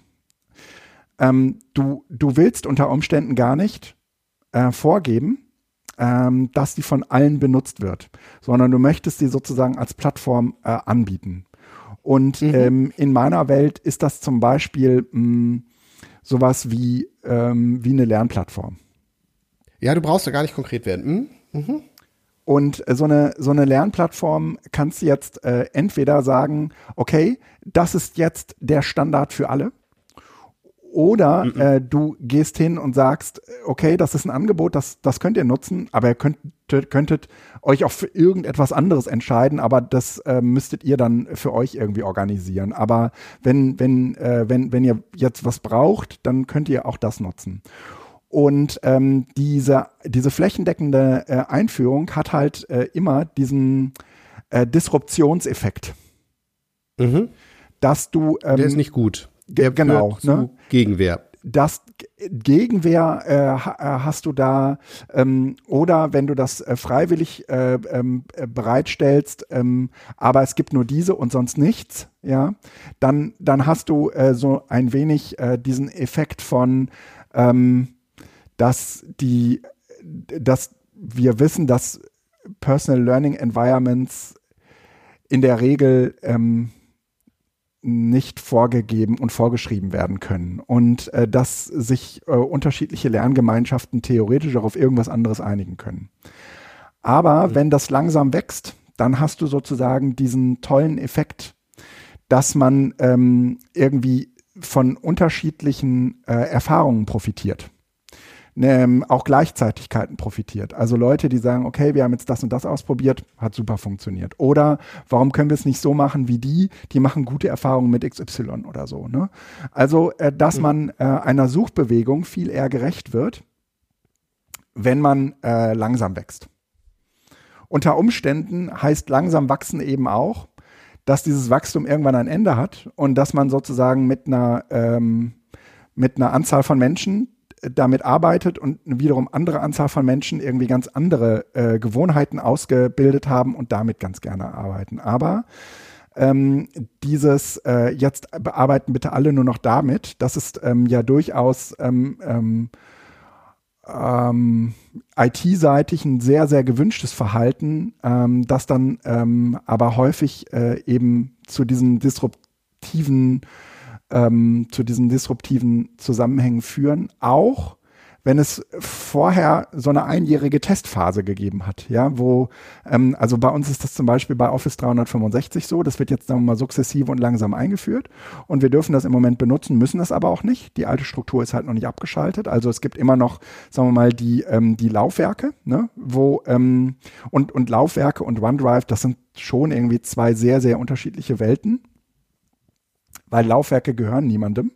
Ähm, bei OneDrive ist das aber so, wenn du jemand anderem äh, einen Ordner freigibst, dann ist das dein Ordner. Ja, den hast du halt freigegeben. Ne? Das ist eine ganz andere Denke. Ne? Und äh, die, diese, diese Herangehensweise äh, ist halt ähm, äh, sehr disruptiv. Also bei uns äh, ist die Maßgabe, ab 2023 werden neue Rechner ausgerollt und damit wird sozusagen auch äh, Office 365 standardmäßig ähm, auf allen Rechnern installiert. Bisher können wir das nur im Browser nutzen mh, mm, über office.com äh, und dann muss das benutzt werden. Und ähm, das ist eine, sagen wir mal, eine Art flächendeckender äh, Einführung, äh, die ich, ja, äh, gelinde gesagt, sehr, sehr problematisch finde. Jetzt könnte man aber umgekehrt auch sagen, naja, sonst findet aber keine Veränderung statt. Ja, also Veränderung findet halt äh, nur statt, äh, wenn man die Leute manchmal auch zu ihrem Glück in Anführungszeichen erzwingt. Ähm, und äh, die haben eh äh, genug schlechte Erfahrungen mit IT gemacht. Was äh, kommt äh, jetzt darauf an, wenn sie äh, dazu gezwungen werden und eine weitere schlechte Erfahrung machen? Irgendwann werden sie damit leben und ihre eigenen Gewohnheiten ausbilden. Und, ähm, und ich glaube, dass das, das, das am Ende läuft das immer darauf hinaus, ja. Ja. Und das ja. heißt äh, im Zweifel auch, ähm, auch wenn man Office 365 einführt und sozusagen sagt, ja, dann macht doch alles damit. Ja. Wird es am Ende so sein, dass du ja trotzdem sagen kannst, genau. Ihr wollt also, dass ich meine Dateien da ablege, ist das richtig? Mhm, genau. Ja. Okay. Und dann arbeite ich an den Geräten, wie ich möchte und lade am Ende ein DocX da hoch. Ja. Ihr möchtet gerne, dass ich gemeinsam arbeite an Dokumenten? Ja. Okay, ich habe unseren Google Doc aufgemacht, da können wir dann zusammen ja, genau. dran arbeiten. Wir exportieren das hinterher als DocX und äh, legen es ins OneDrive. Weil ähm, diese Sachen sind ja immer noch möglich. Ja. Ja. Die müssten aktiv verboten werden. Und in diesem Kontext würde ich auch die Einführung eines anderen LMS oder sonst was so sehen, im Sinne von, ähm, es geht hier nicht darum, eine Einheitlichkeit herzustellen, sondern spricht etwas dagegen? Also, wer verbietet es uns? Nicht? Ist es erlaubt? Weil ich kann doch jedes Tool einsetzen, was ich möchte. Ja. Ja. So, ich muss natürlich am Ende die für den Datenschutz im Zweifel auch selbst äh, das rechtfertigen können, aber mhm. äh, die Frage ist, spricht etwas dagegen? Und wenn dann der Datenschutzbeauftragte kommt und sagt, ja, da werden personenbezogene Daten bear äh, bearbeitet, dann sagt man ihm, nein, beziehungsweise ja, aber auf dem eigenen Server und ähm, die verlassen keine Wolke, sondern die sind dort und werden nach vier Wochen gelöscht, wie mhm. die Vorgaben sind. Spricht noch was dagegen und dann kommt irgendwann ein ja, aber erlauben können wir es nicht. Und dann sagt man, okay, darum geht's ja auch nicht. Ich habe ja nur gefragt, ob mir jemand es verbietet. Ja. Und dann setzt man es einfach ein. Ja. Und zwar nicht als, äh, wir wollen das jetzt, dass das das andere ab ähm, löst, mhm. sondern tatsächlich auf, ja, ist doch okay, dann arbeiten wir eben alle mit Office 365. Aber ja, ja. ich kann doch trotzdem meine eigenen Aber trotzdem mache mach ich das so, wie, wie ich das gewohnt bin mit meiner, ja. Also ich habe jetzt gerade gestern mein erstes Uniseminar gemacht und die sagten, ja, Zoom ist ja irgendwie cool, aber eigentlich auch total doof, weil irgendwie, gerade wenn man die Breakout-Räume hat, dann hat man eben überhaupt keinen Kontakt mehr miteinander. So. Ja. Das ja auch nicht gut ist. Und dann haben wir eben überlegt, es gibt irgendwie GatherTown beziehungsweise Spatial Chat, also es sind halt so ja. andere Tools, wo man als Köpfe rumläuft. Kennst du die? Ja, ja, ja. Genau, so, so ein bisschen wie Second Life. Ne? Und dann, mhm. je näher du an jemanden rankommst, umso lauter wird das. Und wenn genau. du in einen anderen Raum gehst, dann ist er im Grunde genommen weg. Aber du kannst jederzeit auch wieder rausgehen und mal eben hören, was machen denn die anderen. Mhm. Und das ist natürlich eigentlich total schön. Ich, nur gucken, vielleicht machen wir eine der Seminarsitzungen einfach auch mal darüber. Weil wir hängen natürlich nicht an Zoom. Zoom ist das, was angeboten wird. Zoom ist das, was uns gestellt wird. Aber das lässt uns doch frei agieren. Wir können auch das andere nutzen. Stimmt. Und ähm, äh, ich also glaube, was man am Ende du auch nie verhindern Seminaren, kann, mal, äh, was man am Ende in deinen Seminaren kann, ist, so eine, äh, ist so eine ähm, äh, Schatten-IT, ja. Also, genau. Da, das, Und die musst das, ja nicht mehr du pflegen. Nee, nee. Genau. Also, wenn irgendwo ein freies LMS rumfliegt, ja. bist du doch frei in deinem Seminar das LMS zu nutzen. Ja. Ja. Ja, genau. Im Zweifel, oder? Ja, natürlich. Natürlich. Also, wenn deine Studierenden oder deine, Refer äh, deine, deine Teilnehmer sagen, nee, wir machen das, ja. wir melden uns da an, das sind, die sind doch, Auto, sind doch erwachsene, autonom handelnde Individuen, die können sagen, machen wir. Und dann machen wir das halt. Und dann ist das halt nicht Teil der äh, Institution XY, sondern äh, ist ein Moodle, was man sich irgendwo geshoppt hat und äh, ist außerhalb der Institution, aber es wird halt für den pädagogischen Ablauf notwendig, ja. das so zu tun und fertig. Ja, ja. ja. Dann ist, dann das Problem ist auf einer anderen Ebene dann wieder, weil natürlich mit einer aufkommenden Schatten-IT beziehungsweise mit einem aufkommenden Parallelstrukturen mhm. der Machtbereich der ITler zurückgefahren wird. Ja, klar. Na klar. Und die könnten natürlich dann hergehen und sagen, ja, wir sperren jetzt aber alle Dienste, die wir nicht freigegeben haben. Ja. Ja. Aber dann muss man, ist man tatsächlich schon wieder auf einer anderen Ebene, wo man sagt, Entschuldigung, Leute, wir müssen hier mal eben kurz eine Autonomiefrage klären. Ja.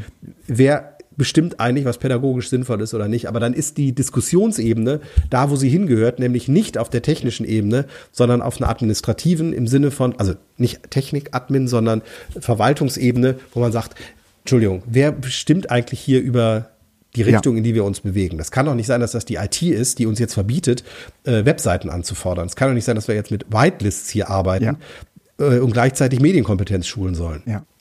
Ja, inso, insofern, also in äh, das, das hat mir auf jeden Fall jetzt nochmal im Nachdenken äh, geholfen, äh, ob flächendeckend oder langsam wachsend ist eigentlich äh, kack egal. Entscheidend ist erstens, äh, ob muss oder soll. Und äh, zweitens, äh, dass pädagogische, ähm, pädagogische er Erwägungen immer Vorrang haben und im Zweifel auch ähm, gegenüber einer IT-Vorgabe immer zurückstecken. Ja. Genau, also zumindest sofern man es kann. Ne? Mhm. Genau, aber es ist wichtig zu verstehen, dass eigentlich die Vorgaben aus der IT viel, viel verwaltungskonformer sind mhm. und deshalb oft ähm, äh, eher angenommen werden. Ja. Und dass dann eine Verwaltung aber sagen muss, was sind wir eigentlich für eine Institution? Wer hilft eigentlich wem? Mhm. Und wir sind in erster Linie eine pädagogische Institution mhm. und die Technik muss zur Umsetzung der Pädagogik helfen. Ja. Und nicht, wir sind eine technische Institution und die Pädagogik ist so, so nice to have, sondern ja. als erstes haben wir einen pädagogischen Auftrag. Ja. Die Technik soll dabei helfen, den umzusetzen. Und das muss man halt immer wieder auch klar machen. Und das ist äh, schwerer zu machen, weil die Pädagogik halt immer von der Tendenz her sowohl als auch und Offenheit, Individualität predigt, während die Technik Geschlossenheit und Vereinheitlichung predigt. Und da muss man halt immer so ein bisschen dagegen arbeiten und sagen, ja, das ist schon klar, was da euer Interesse ist. Und das ist auch nachvollziehbar. Aber ich habe eine pädagogische Aufgabe. Ja. Ja. Und der kann ich nicht nachkommen, wenn alles vereinheitlicht ist. Ja. Ähm, das führt mich äh, zum zweiten Thema, nämlich äh, diesem äh, schon beim letzten Mal verschobenen äh, zehn Missverständnisse in der Tech-Pädagogik. Und äh, Philipp ähm, hat, ähm, also Philipp Wampfler hat hier ähm, mit ein paar anderen zusammen einen Text geschrieben und hat äh, so zehn, naja, also ne, die, die finde ich nicht alle gleichsam wichtig, aber so, so ein paar erhellende Momente äh, waren da für mich in jedem Fall äh, bei. Ähm, und das schließt jetzt ganz gut an an die Diskussion von äh, eben. Ähm, er schreibt zum Beispiel, Risikokapital wird nicht für Revolution bereitgestellt, sondern für äh, Lösungen, die sich nahtlos in das bestehende System integrieren lassen. Und ähm, das ist sozusagen eigentlich auch ähm, ja, eine sehr systemische Herangehensweise, aber ähm, gerade so in der AdTech-Szene, ähm, also da, wo mhm. ähm, man es in der Regel mit Unternehmen zu tun hat, die äh, jetzt eigentlich nicht aus einer pädagogischen äh, Erwägung heraus äh, eine Software erstellen und programmieren, sondern die äh, eher sagen, hier, wir äh, können gut äh, programmieren und die bauen dann sozusagen eine, eine Software und versuchen sozusagen ein Problem zu adaptieren für, für, de, für deren für deren ähm, äh, Lösung sie ihre Software bereitstellen. Und äh, das ist sozusagen ähm, ein ganz, ganz, eine ganz, ganz wichtige äh, Erkenntnis äh, und Beobachtung, dass Software häufig ähm, nur dazu da ist, ein Problem zu lösen, aber häufig nicht dazu in der Lage ist, eine, ähm, eine Lernrevolution oder auch ähm, überhaupt eine eine Lernveränderung ähm, äh, zu initiieren. Das, das, äh, dafür braucht es sozusagen die Menschen und die, ähm, die dazugehörige Pädagogik oder auch die, äh, die, die Herangehensweise an ein digitales Zeitalter und so weiter. Und ähm, das sind sozusagen dann so Lösungen, wie man sie ganz häufig, also ne, irgendwelche Lernplattformen, irgendwelche äh, Vokabellern-Apps, die sozusagen ähm, äh, ein konkretes Problem lösen, meinetwegen Motivationsproblem oder äh, irgendwas anderes, aber die sozusagen eigentlich äh, nicht dazu in der Lage sind, ähm, das, das äh, bestehende System zu verändern. Ne? Ähm, also ich finde zum Beispiel Smartboards ist eine super, ist ein super Beispiel äh, für das, äh, für das, was aus so einer AdTech ähm, Welt hervorgeht, ja, was, wo es sozusagen eine, eine Lösung gibt. Ne? Es gibt eine, es gibt eine Tafel, die hat aber keinen Internetanschluss. Wir bauen dir ein Smartboard, ne? Und die äh, integriert sich sozusagen nahtlos in das bestehende System. Ich würde da gerne den Satz zitieren aus Punkt 2. Risikokapital wird nicht für Revolutionen bereitgestellt, sondern für Lösungen, die sich nahtlos genau, in das, das bestehende System genau. integrieren mhm. lassen. Das äh, fasst das dann äh, relativ gut zusammen. Wobei jetzt ist mal die Frage, brauchen wir eine Revolution? Aber wenn wir das Revolutionsbegriff hier mal relativieren im Sinne von, wir leben, also den Leitmedien, Revolution unter den Gedanken oder den Konzepten des Leitmedienwechsels, also der notwendigen Anpassung nicht der Revolte, dann äh, passt das und dann ist es tatsächlich ein Problem, weil Risikokapital ja, ja genau, das, das, das, muss sich halt am Ende amortisieren, ja. Und, äh, genau. das, und ist, das halt ist auch bei allen diesen Felix Oswalds und sonst was, ähm, der geht immer um Gutmenschen und äh, hofft immer irgendwie das Gute und wir möchten allen zum Lernen bringen. Diese Menschen wollen eine parallele Infrastruktur zu staatlichen Bildungssystemen bauen ja. und damit viel Geld verdienen. Genau. Wenn die meinen, sie wären die besseren Lehrerinnen und Lehrer, würden sie die Energie ins Schulsystem stecken mhm. und Lehrer werden mhm. und gucken, dass man mit den dort gegebenen Ressourcen, und die sind ja auch nicht knapp, was Besseres schafft. Und im Zweifel feststellen, dass die Strukturen so sind, dass es nicht geht und dann arbeiten daran, die Strukturen anzupassen. Ja. Das, was hier aber gemacht wird, ist Geld verdienen. Und zwar ausgehend von den Staaten, ausgehend von einem verstandenen Liberalismus geht es bei ja. all diesen Plattformen für Fortbildungen, Plattformen für Nachhilfe, Plattformen für, jetzt wird's noch einfacher und sonst was, immer mhm. darum, jede Menge Geld zu verdienen. Der Ansatz eines wirtschaftlich aktiven Unternehmens ist nicht Wohltätigkeit, sondern Wohltätigkeit zum Zwecke des Geldverdienens. Sonst wären sie nun ein Verein und würden gucken, dass sie keinen Gewinn äh, erwirtschaften. Das tun sie aber. Genau. Und es lässt sich offensichtlich wahnsinnig viel Geld damit verdienen, weil ein System wie das Bildungssystem eine hohe Affinität zur Standardisierung hat. Und ähm, Systeme, die äh, das haben, die sind sozusagen ähm, sehr, sehr empfänglich für äh, solche äh, Lösungen. Ne? Ähm, an anderer äh, Stelle steht auch, äh, Lernen wird von Schulen und Infrastruktur entkoppelt. Ne? Ähm, mhm. Die, die, ähm, das sind meistens äh, keine, keine Konzepte, die sozusagen aus der Schulkultur hervorgehen, aus der individuellen Schulkultur hervorgehen, ähm, sondern die sozusagen grundsätzlich ähm, über dieses äh, äh, Konstrukt Schule oder Bildung ähm, gelegt werden. Und ähm, die, also im, im allerschlimmsten Fall, äh, und das ist sozusagen natürlich auch äh, der Preis für äh, diese Werkzeugperspektive, ähm, ähm, die man dann, äh, die die äh, Attack-Szene vor allen Dingen auf die, das Bereitstellen von, von Lösungen hat, ähm, die führt äh, häufig dann in sowas wie eine Zerstückelung des Lernprozesses. Ja, also das wird sozusagen nicht als ein als so ein immerwährender ähm, Zustand äh, begriffen, äh, sondern ähm, es gibt sozusagen äh, unterschiedliche ähm, ja, Phasen in diesem, in diesem Lernprozess. Äh, hier ist dieses Beispiel mit, mit Duolingo, da soll jemand was auswendig äh, können und äh, dann gibt es da sozusagen irgendwie äh, eine Lösung für, für dieses Problem, ähm, das aber häufig daran scheitert, ähm, dass, ähm, ja, was soll, wie soll ich sagen, dass dieser Effekt sich nach äh, irgendwie anderthalb Wochen oder auch zwei Wochen aufgebraucht hat dann ist das Neue weg, dann ist sozusagen das äh, schöne Design irgendwie weg, weil man sich daran gewöhnt hat. Und äh, dann äh, hilft das auch nichts mehr, äh, äh, wenn ähm, man keine, keinen Sinn darin erkennt, äh, bestimmte Vokabeln auswendig zu können oder so. Ne? Also die, die, ähm, ja, diese das, Tools das helfen ja halt einfach nicht bei der Sinnfindung. Ne? Genau. Ähm, da der Punkt, äh, also jetzt, du hast Duolingo genannt, ich glaube, es ist vier oder sowas. Mhm, genau. Nee, drei. Nee, Zerstückelung von Lernprozessen. Von Lernprozessen da, da ähm, genau. Und wird das. Du hast ja aber jetzt gerade den Querschläger sozusagen zu Punkt 9 auch gemacht, nämlich dass das Tool irgendwann den Reiz verliert und äh, das ja. ist so ein bisschen diese Gamification-Perspektive, die dann gemacht wird. Und ähm, ich finde das schön, ich finde es nämlich auch, wir hatten das ja auch schon mehrfach hier und mhm. ähm, auch kritisiert.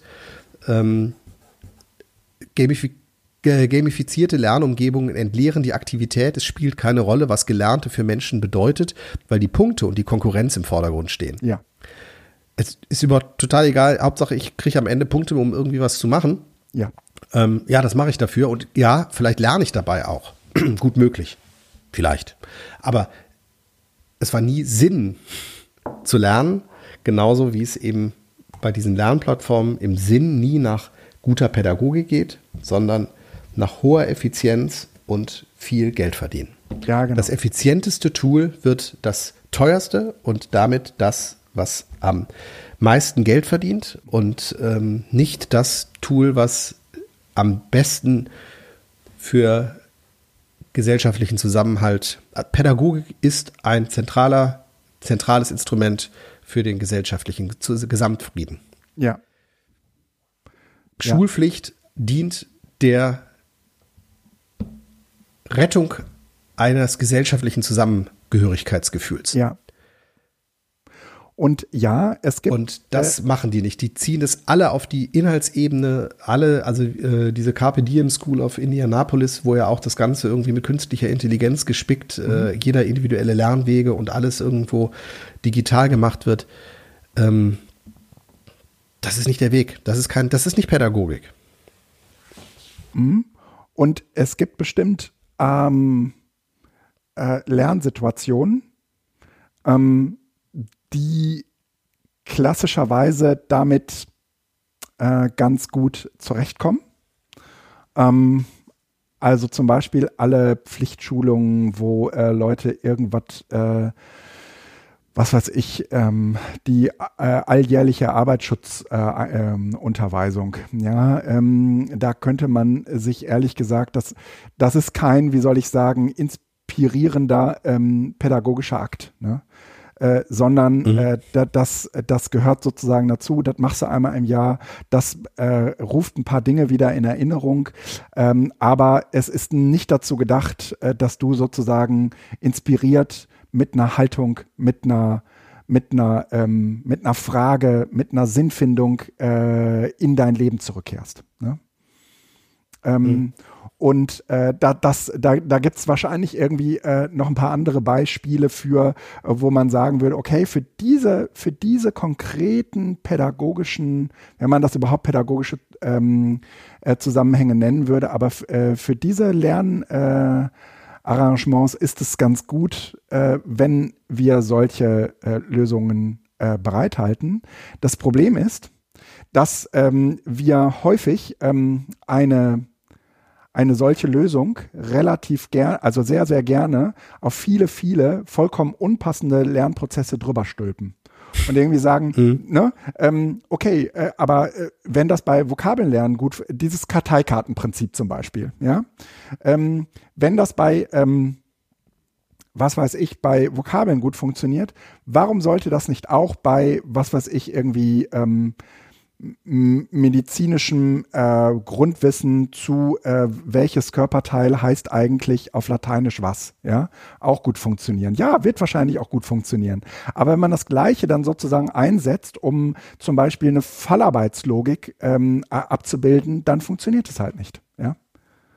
Ähm, also da, mhm. wo äh, irgendwie ein Fallbeispiel da steht und dann stehen auf der Rückseite irgendwie die drei Herangehensweisen, du sollst sie jetzt auswendig können. Das ist halt Mumpitz, ja, weil ähm, ja, Fall, Fallarbeit. Das ist das, was wir überall tun. Genau.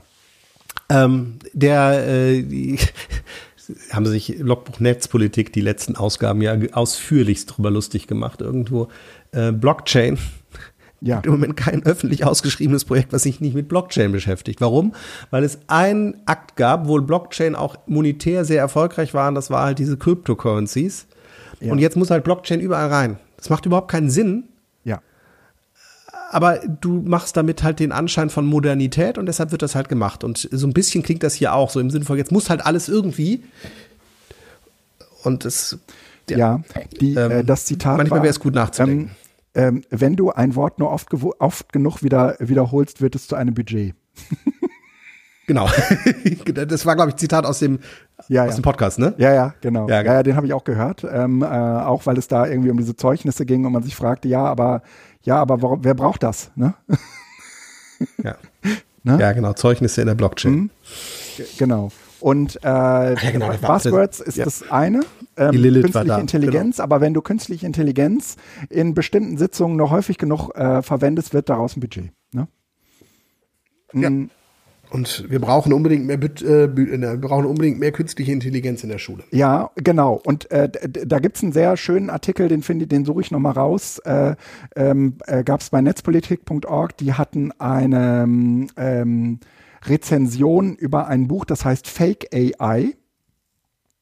Und es ging in diesem Buch letztendlich darum, sich kritisch mit diesem künstlichen, äh, künstliche Intelligenzbegriff und sagen wir mal den auch damit einhergehenden Forschungsvorhaben auseinanderzusetzen. Ich lese das natürlich ganz aufmerksam, weil ähm, ich ja schon erzählt habe, dass äh, wir auf ähnliche Art und Weise ähm, im Prinzip da äh, ein, ein, Forschungsprojekt beim BMBF äh, am Laufen haben und ich da natürlich ähnlich kritisch bin. Ja, ähm, und äh, und ich gerade auch da ähnliche Beobachtungen mache. Ne? Also e, erstens, was ähm, so Begrifflichkeiten im Zusammenhang mit Lernen angeht, wie Effizienz, ähm, aber auch solche Begrifflichkeiten wie äh, Kontrolle und Messbarkeit. Kontrolle und Messbarkeit, das ist sozusagen die Grundlage einer vernünftigen KI. Und man würde sich natürlich fragen, ja, warum muss eine, muss eine KI denn eigentlich äh, irgendwie ähm, ähm, äh, überhaupt Daten erheben. Sie sollte doch intelligent genug sein, mhm. diese, diese Daten selbst ähm, hervorzubringen. Aber äh, dass das ähm, äh, in, diesem, in dieser Rezension von Netzpolitik äh, zu Fake AI äh, wurde das sehr, sehr schön auf den Punkt gebracht.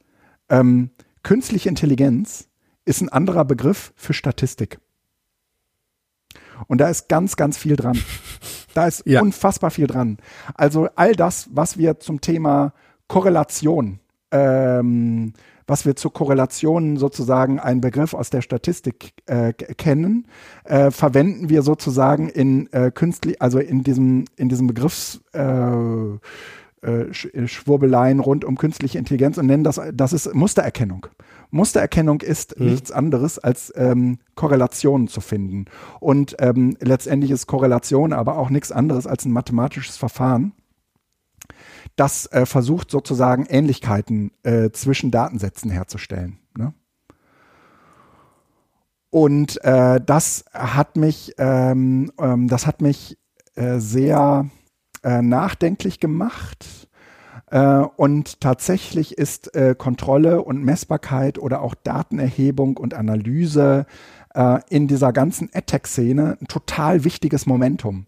Die ganze AdTech-Szene kommt auch ohne künstliche Intelligenz überhaupt nicht aus. Ja. Also Duolingo ist, ein, ist das beste Beispiel dafür.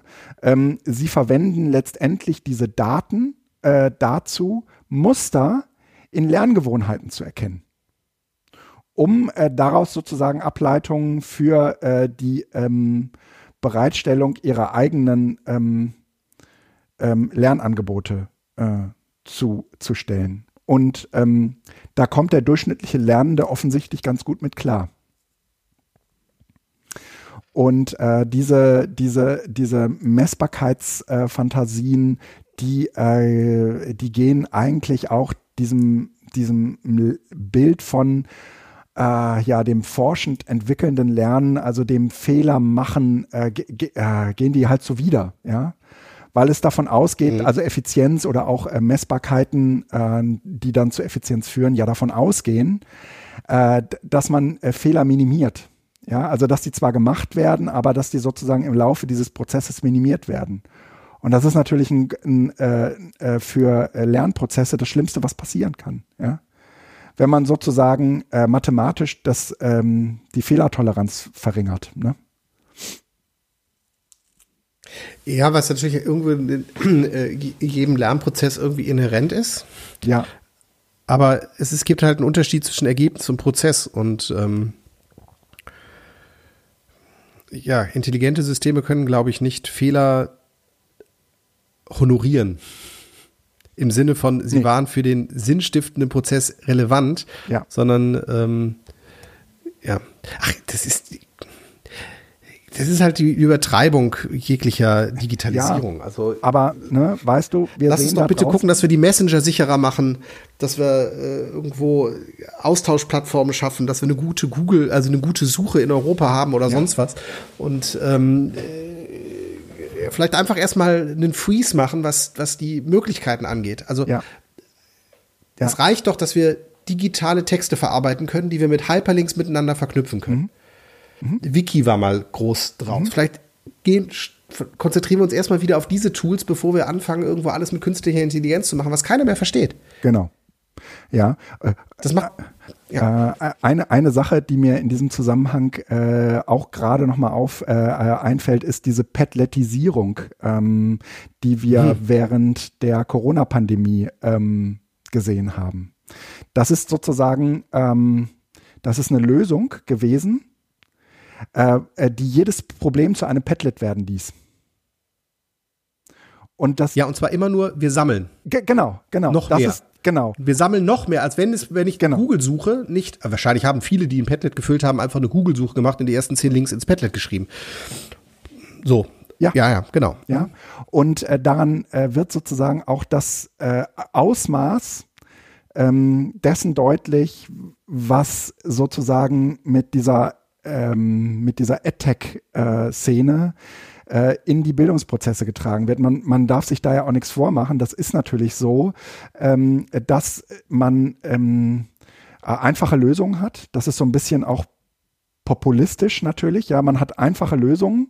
Äh, die größte Schwäche unseres Bildungssystems ist, dass es seine eigenen Schwächen äh, dem freien Markt überlässt. Ja, das ist sozusagen der, der mhm. Eingangssatz äh, dieses, dieses Artikels. Und äh, das ist äh, aus meiner Sicht ähm, äh, auch äh, tatsächlich äh, irgendwie die große Verführung und äh, gleichzeitig auch etwas, was uns äh, über Jahre nicht loslassen wird. Ja, ähm, dass man, ähm, dass es für äh, gerade irgendwie diesen digitalen Wandel keine einfachen Lösungen gibt ähm, und auch keine schicken Lösungen gibt. Ja, sondern dass es ähm, mhm. eben ähm, maximal äh, Prozesse gibt, äh, die ähm, Menschen gemeinsam miteinander gehen und äh, sich auf bestimmte Dinge einigen und da sozusagen mit agieren und äh, glücklich werden. Ja, aber dass man nicht sagen kann, äh, für dieses Problem, äh, den digitalen Wandel, gibt es eine Lösung und diese Lösung heißt Lernplattform oder diese Lösung heißt äh, was weiß ich auch immer. Ja, ähm, irgendeine Software heißt Office 365, heißt XY. Ne? Ähm, das ist aber sozusagen das, was äh, viele ähm, äh, wonach viele jetzt in dieser Zeit gerade zugreifen. Ja?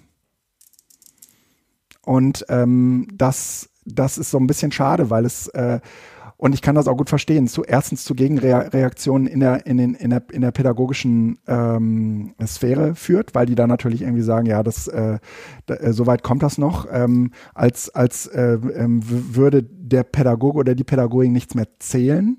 Ähm, äh, äh, und ich würde geradezu sagen, ähm, also wenn es nicht aus dem pädagogischen Apparat hervorgeht, dann ist es eine schlechte Lösung. Ja, soweit vielleicht. Ja, und immer vor dem Hintergedanken, das ist sozusagen meins, aber das müssen wir jetzt nicht machen. Ähm, wie geht man mit dem Beharrungsvermögen einer pädagogischen Kultur einher, die gleichzeitig natürlich den Bedingungen des Leitmedienwechsels unterworfen und konfrontiert ja. ist? Ja, klar. Nur Leitmedienwechsel und äh, digitale Kultur äh, würde ich tatsächlich eher auf die kulturelle Eigenarten eines Web 2.0 im klassischen Sinne, mhm. Blogs, Netzwerken, meinetwegen auch noch irgendwie Twitter, Instagram oder sonst was, aber Social Media gehen, als diese ganze KI-Geschichte mhm. ähm, und überlegen, wie, wie kann man denn sich diesen Herausforderungen stellen? Aber sicherlich nicht so, indem ich ähm, AdTech-Lösungen dagegen haue und sage, jetzt sind wir aber im Leitmedienwechsel angekommen. Mhm. Nein, dann sind wir im Kapitalismus angekommen. Das ist aber was anderes als Leitmedienwechsel. Ja. Ja, äh, aber im Grunde genommen, mach mal einen Break. Ja. Machen Weil wir. eigentlich ist tatsächlich das nächste Thema geht in diese ähnliche Richtung. Mhm. Nämlich, da ähm, gab es vor, vor kurzem, jetzt muss ich mal schauen, wann das war. Ähm, das ärgert mich, dass an vielen ähm, Artikeln der Artikelzeitpunkt nicht oben steht, sondern irgendwie unten. Also äh, Ende Januar war es. Ähm, bei Heise eine Na Nachricht, Googles Algorithmen stufen Ziffern als Copyright-Verletzung ein. In simplen Dokumenten erkennt Google Drive Urheberrechtsverletzungen. Sogar eine Textdatei mit, der, mit lediglich der Ziffer 1 wurde gesperrt. Fehlermeldung unmöglich. Willkommen in der Cloud. Äh, ich wollte das einfach nur einmal und zwar ohne groß Kommentar machen. Diese gesamte Geschichte, dass wir unsere Dinge in die Cloud laden, von ja. Fotos bis Dokumenten, hat unterliegt einem riesengroßen Risiko. Ich würde keinem empfehlen,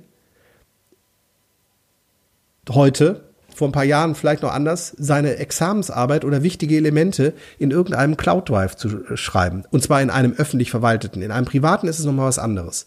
Weil, mhm. wenn ich da Zitate reinbringe und Google erkennt das als Urheberrechtsverletzung und sperrt mir die Datei, habe ich ein Problem.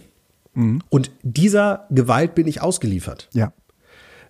Und ähm, ja. ich finde, das ist eine erschreckende Entwicklung, wenn ich die Gewalt, also die Verfügbarkeit über meine mir eigenen Daten nicht mehr wirklich habe. Das ist natürlich jeder Cloud irgendwie so und ich finde auch, ich möchte auch nicht die Cloud verteufeln. Also ich finde es extrem angenehm, dass ich meine Fotos auf allen Geräten synchronisiert habe und ein Archiv bis 2012 oder sowas zurück habe und so, aber ähm, das Ganze ist mit dem Risiko verbunden und ich sollte niemals dahergehen und zum Beispiel nicht auch ein lokales Backup nochmal mhm. von all diesen Sachen anlegen. Und ähm, ja, keine Ahnung, äh, ich wollte das genannt haben. Ähm, also keine Ahnung, was jetzt die wirklichen Konsequenzen daraus sind. Eigentlich wäre die Konsequenz zu sagen, man geht, steht dem sehr, sehr kritisch gegenüber. Ähm, es gibt aber auch Dinge, wo man sagen kann, die Cloud ist eigentlich schon eine sinnvolle Erfindung. Ich muss nur gucken, wo ich sie mache, aber vielleicht sind diese dicken Clouds, wie zum Beispiel Google, einfach nicht der Ort, wo ich textlich sicher arbeiten kann. Ja, so. glaube ich auch. Mhm. Mhm. Ich bin, Gut. bin mittlerweile ja ein wahnsinnig großer Fan von CryptPad. Ähm, habe das auch auf ja, mehreren Instanzen installiert und äh, würde sagen, dass äh, ich habe am Wochenende ein, ein Barcamp, äh, ähm, ein Online-Barcamp ähm, moderiert, ähm, das äh, ausschließlich über CryptPad äh, lief und wir sind in einem, wir sind in einer Zeit angekommen, das waren alles irgendwie Leute, die haben das vermutlich noch nie in ihrem Leben gesehen. Ich bekam keine einzige Rückfrage, äh, wie man da jetzt reinschreibt und äh, ob da jetzt alle gleichzeitig oder auch nicht und so, sondern äh, die haben da drin wie selbstverständlich äh, ihre Sessions dokumentiert. Toll, toll. Mhm. Ja, und das ist natürlich auch so, dass wir einfach inzwischen freie Tools haben, die das, ja. was früher äh, Google gemacht hat, ähm, einfach kompensieren. Ne? Das ja. war ja, äh, früher gab es halt nur Google und jetzt äh, kannst es halt überall machen und am Ende kennt jeder inzwischen, was ein Etherpad ist. Ja. Ne? So, und ähm, ja. Sehr schön. Gut. Äh, sollen wir uns mit, äh, sollen wir äh, überleiten zu den schönen Apps? Schöne Apps? Soll ich beginnen? Ja. Jetzt. So, ähm, schöne Apps und Kniffe, vielleicht heute mal als Titel der mhm. Kategorie. ähm, Passwortmanager. Ähm, wir hatten das ja schon mal hier ähm, First Password ist ja auch ein inzwischen ähm, äh, risikokapitalgetriebenes Unternehmen, was vor allen Dingen Gewinn machen möchte und nicht mehr am Produkt arbeitet. Mhm. Ähm, und ähm, ich bin ja vor einiger Zeit auf den Schlüsselbund von OS X selber oder von Apple iOS, macOS mhm. äh, gewechselt. Natürlich mit dem Nachteil, dass ich das nicht plattformübergreifend äh, synchronisieren kann. Aber ähm, ich laufe damit ganz gut. Mhm. Man kann es zum Glück exportieren als CSV, sodass man dann auch alle Daten theoretisch austauschbar hat. Aber es hat einen Nachteil. ähm, Apple schlägt zwar immer wieder irgendwie ein Passwort vor, wenn irgendwo ein Passwortfeld ist. Mhm. Aber äh, ich brauche manchmal auch ein Passwort, weil ich mich irgendwo anmelde oder weil ich was ändern möchte und möchte nicht immer darauf warten, dass Apple mit seiner Intelligenz erkennt, ob ich jetzt ein Passwort brauche oder nicht. Und es gibt einen schönen Shortcut. Ähm, für die Shortcut-App für iOS und macOS, äh, mit der man sich halt äh, Passwörter generieren ja. lassen kann. Und ähm, das habe ich mir oben in die Menüzeile gepackt und immer wenn ich mal irgendwo wieder ein Passwort oder einen String brauche für irgendetwas, dann äh, generiert mir da der Shortcut direkt in die Zwischenablage rein ein schönes Passwort. Mhm. Äh, ist, gibt sicherlich andere Lösungen, gibt es auch eigene Apps für, aber ähm, mit Bordmitteln problemlos möglich. Der Link in den Show Notes. Super. Ich habe mich in den letzten äh, Wochen ähm, mit äh, KIs auseinandergesetzt, nicht nur wegen des Projektes, äh, was ich da gerade ähm, mache, sondern auch, weil ich äh, in unterschiedlichen Seminaren ähm, nach Möglichkeiten gesucht hatte, das Themenfeld mit äh, KollegInnen bearbeiten zu können. Und da bin ich auf drei ähm, sehr ähm, hilfreiche äh, Sachen gestoßen. Das erste ist die Teachable Machine. Das ist im Prinzip so eine, so eine, ja, würde ich mal sagen, Art Testumgebung äh, auf Google-Basis. Teachable ähm, Machine ähm, with Google.com äh, und da gibt es irgendwie so drei verschiedene Settings. Ähm, eines funktioniert zum Beispiel so, dass man ähm, äh, Zugriff auf die, äh, auf die Webcam äh, ermöglicht und dann äh, kann man äh, jetzt unterschiedliche Bilder machen. Also man kann sozusagen eine Gesichtserkennung trainieren und ähm, äh, die soll sozusagen auf ein bestimmtes Gesicht äh, äh, reagieren und dann kann man natürlich äh, alle möglichen äh, forschenden äh, Übungen dazu jetzt machen. Ne? Also man kann zum Beispiel auch ähm, mal Gesichter äh, des Bruders äh, da reinhalten. Also ne, wenn ihr davon irgendwie ein Foto habt, dann also ihr könnt sowohl die die Webcam als auch äh, Fotos benutzen und dann gibt man das alles irgendwie, dann kann man das da hochladen. Dann gibt es irgendwie so ein so ein Train Trainingsset äh, ab und dann gibt man der Maschine unterschiedliche Gesichter und die soll sagen, ist das das Gesicht, was du erkennen solltest oder nicht? Und äh, dann wird die halt äh, trainiert oder man äh, kann das auch mit Bewegtbild machen, indem man, was weiß ich, irgendwie da äh, Gesichter in die Kamera hält. Und äh, das ist äh, aus meiner Sicht irgendwie so für Forschen, forschenden Umgang mit, was, wie funktioniert eigentlich jetzt so eine KI und was, worauf basieren die Daten und was macht die eigentlich und was meint eigentlich dieses äh, Wahrscheinlichkeitsding in dem ganzen äh, Konzept? Das mhm. kann man mit Teachable äh, Machine ganz schön äh, nach, äh, so nachspüren. Dann gibt es eine zweite, ähm, äh, eine zweite Testumgebung von Google, die heißt QuickDraw mit äh, QuickDraw kann man ähm, ja. Spielt man damit eigentlich, trainierst du damit den Muskel bei Google? Ja, ne? Ähm, das weiß ich ehrlich gesagt gar nicht ähm, genau. Also ob Google die Daten. Also einfach nur, verstehst du, was ich meine, ne? So im Sinne von, äh, ist das so ein, so ein Spielfeld von, ja, das ist, also bist, Google ist tatsächlich, Google steckt dahinter. Ja. Du trainierst sozusagen mit solchen Sachen, die die Google eigene, Google, Google eigene KI auch selber. kann sein, dass das auch passiert. Ganz ehrlich, ich glaube, äh, dafür sind die paar Daten, die sie über diese Plattform bekommen, relativ unwichtig. Ne? Ähm, ja, aber alleine dieses, dieses äh, Pattern-Ding, wo du sagen musst, hier ist da eine Brücke stimmt, oder ist hier ein Wasser-Ding. Ja, äh, ja, ja, genau. Ist auch schon ein wahnsinniges Training, weil die damit einfach lernen, wie diese Strukturmuster aussehen. Ja. Die zeigen das ja nicht ähm, aus, also das ist, ja. Und wie viel Unterschiedlichkeit das hat. Das kann man zum Beispiel auch mit Tönen machen, also mit Audios, ne?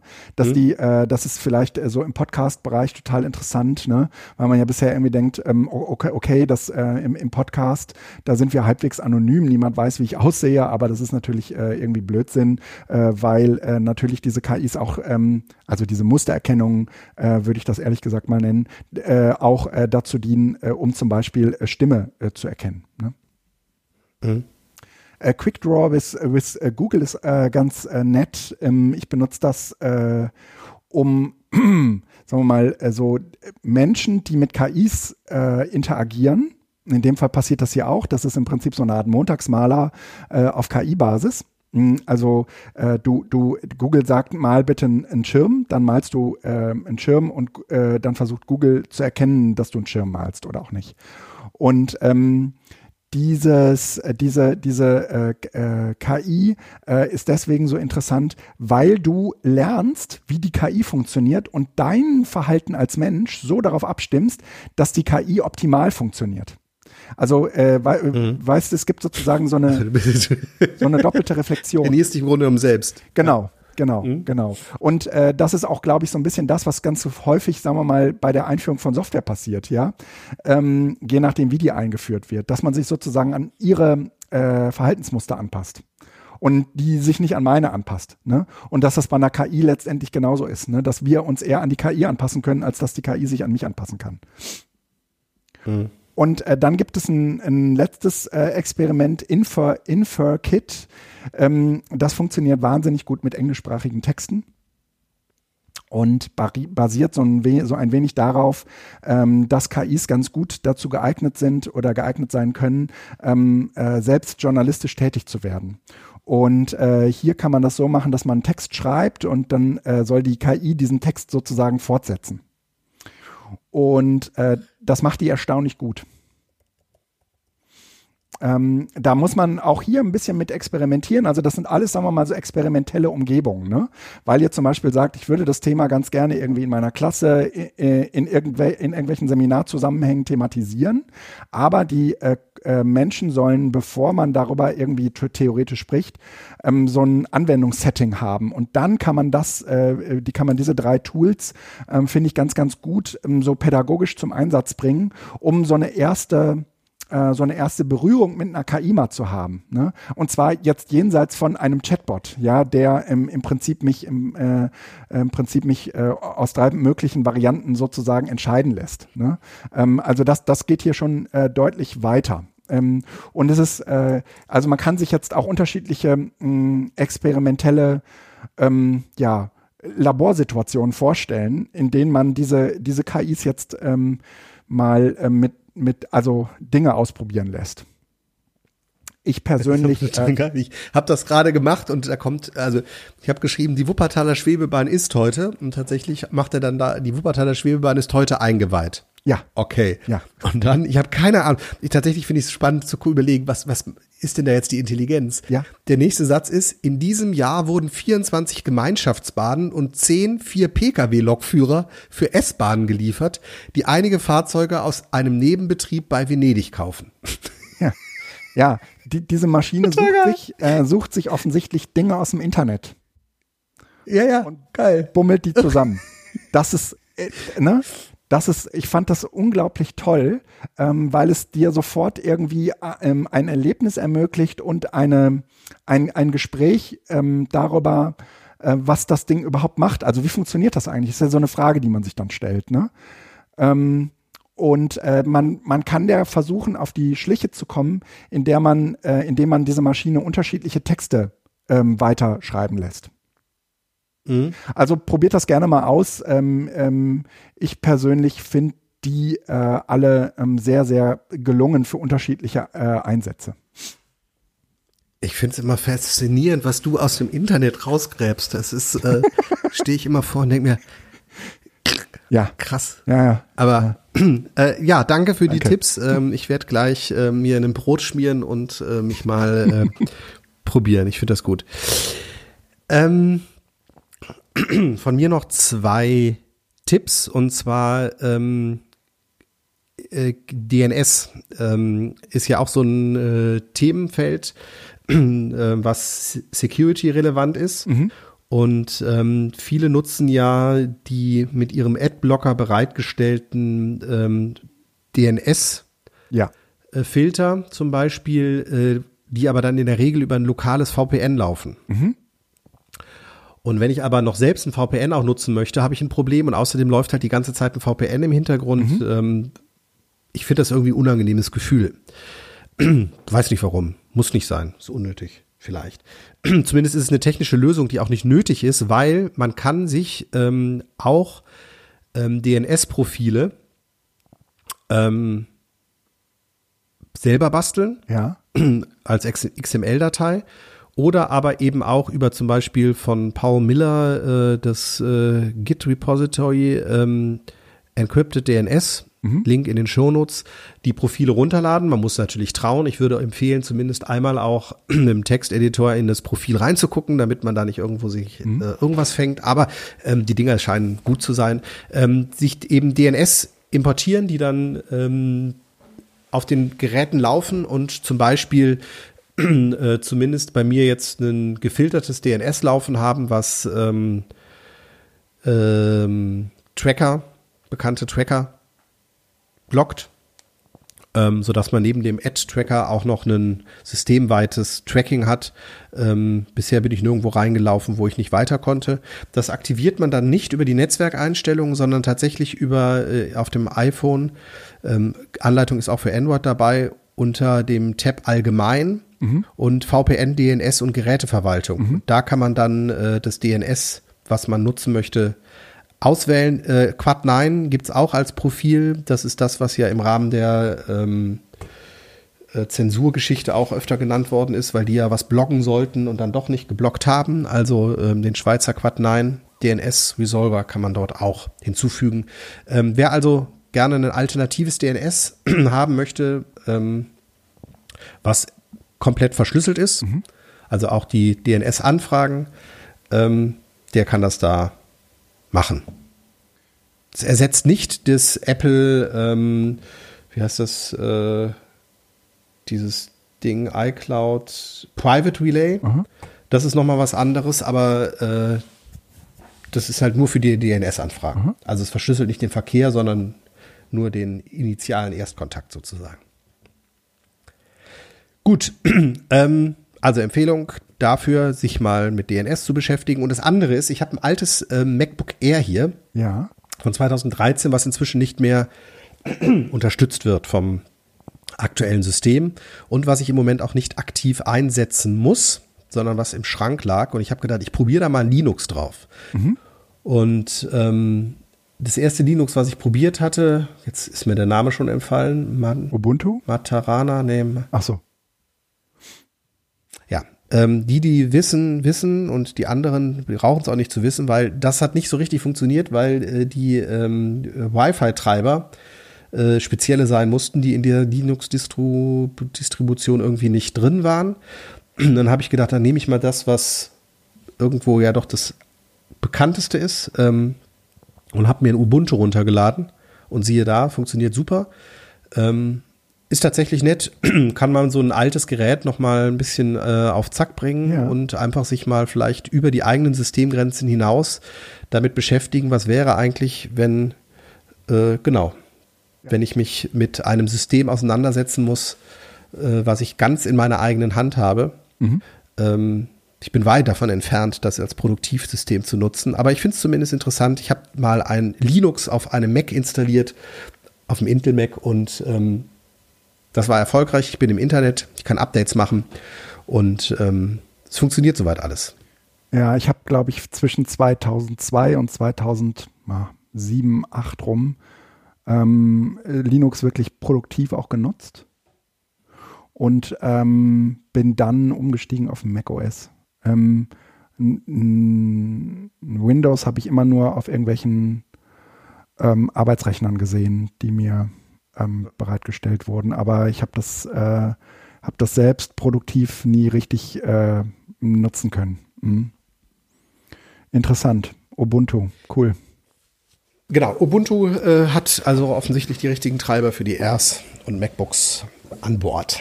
Sehr schön. Ja, runde Sache. Vielen Dank, äh, Felix, für,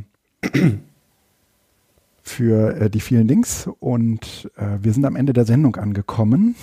Äh, es ist äh, eine gewohnte Länge geworden. Kürzer äh, wird es nicht. Ähm, dieser äh, etwas längere ähm, äh, Teil vorneweg mit den äh, zur, zur Ukraine-Krise mag man uns entschuldigen, ähm, aber das ist sozusagen aus meiner Sicht irgendwie der äh, aktuellen Involviertheit äh, geschuldet und der Beschäftigung auch äh, irgendwie mit diesen mit diesen Dingen. Ähm, ich äh, habe mir übrigens vorgenommen, mal in die ganz, ganz alten Folgen, wir sind ja schon ehrlich gesagt so lange unterwegs, Felix, ähm, dass mhm. es, glaube ich, auch für uns selbst total interessant wäre, mal in eine Folge reinzuhören von vor acht oder neun Jahren. Und das ist ja, das ist ja theoretisch oh, möglich. Und, mein Gott. Ja, ja, ja. genau. Und äh, ich habe das ehrlich gesagt auch noch nie gemacht, aber äh, ich habe mir das vorgenommen, ähm, das mal, äh, mhm. das mal zu tun. Ähm, als wir äh, noch ähm, jung und und äh, und ut äh, utopiefähig unterwegs waren. Ja, ja. Mhm. Müsste man eigentlich tatsächlich machen. Ich glaube, es sind so unglaublich hektische Sendungen. Ich vermute, dass es nein, nein, nein, dass ich es heute kaum noch ertrage. Nein, Meinst du, es war immer ruhig? Ich glaube nicht. Man müsste, man sollte. Das ist gemein, das ist ungemein. Nee, nee, nee, das, nee, nee, nee. Wir können ja tatsächlich. Ich, ich, äh, ich glaube, das könnte auch dazu helfen, den guten alten Felix nochmal wieder zu finden oder den guten alten Guido nochmal wieder zu finden. Okay. Wir können ja mal schauen, ob wir das vielleicht einfach als Thema machen, dass wir uns vorher eine anhören ja. und dann kurz darüber reflektieren. ja. Schauen wir mal. Auf jeden Fall äh, bleibt uns gewogen. Äh, danke fürs Zuhören. Bis bald. Tschüss. Bis denn. Ciao.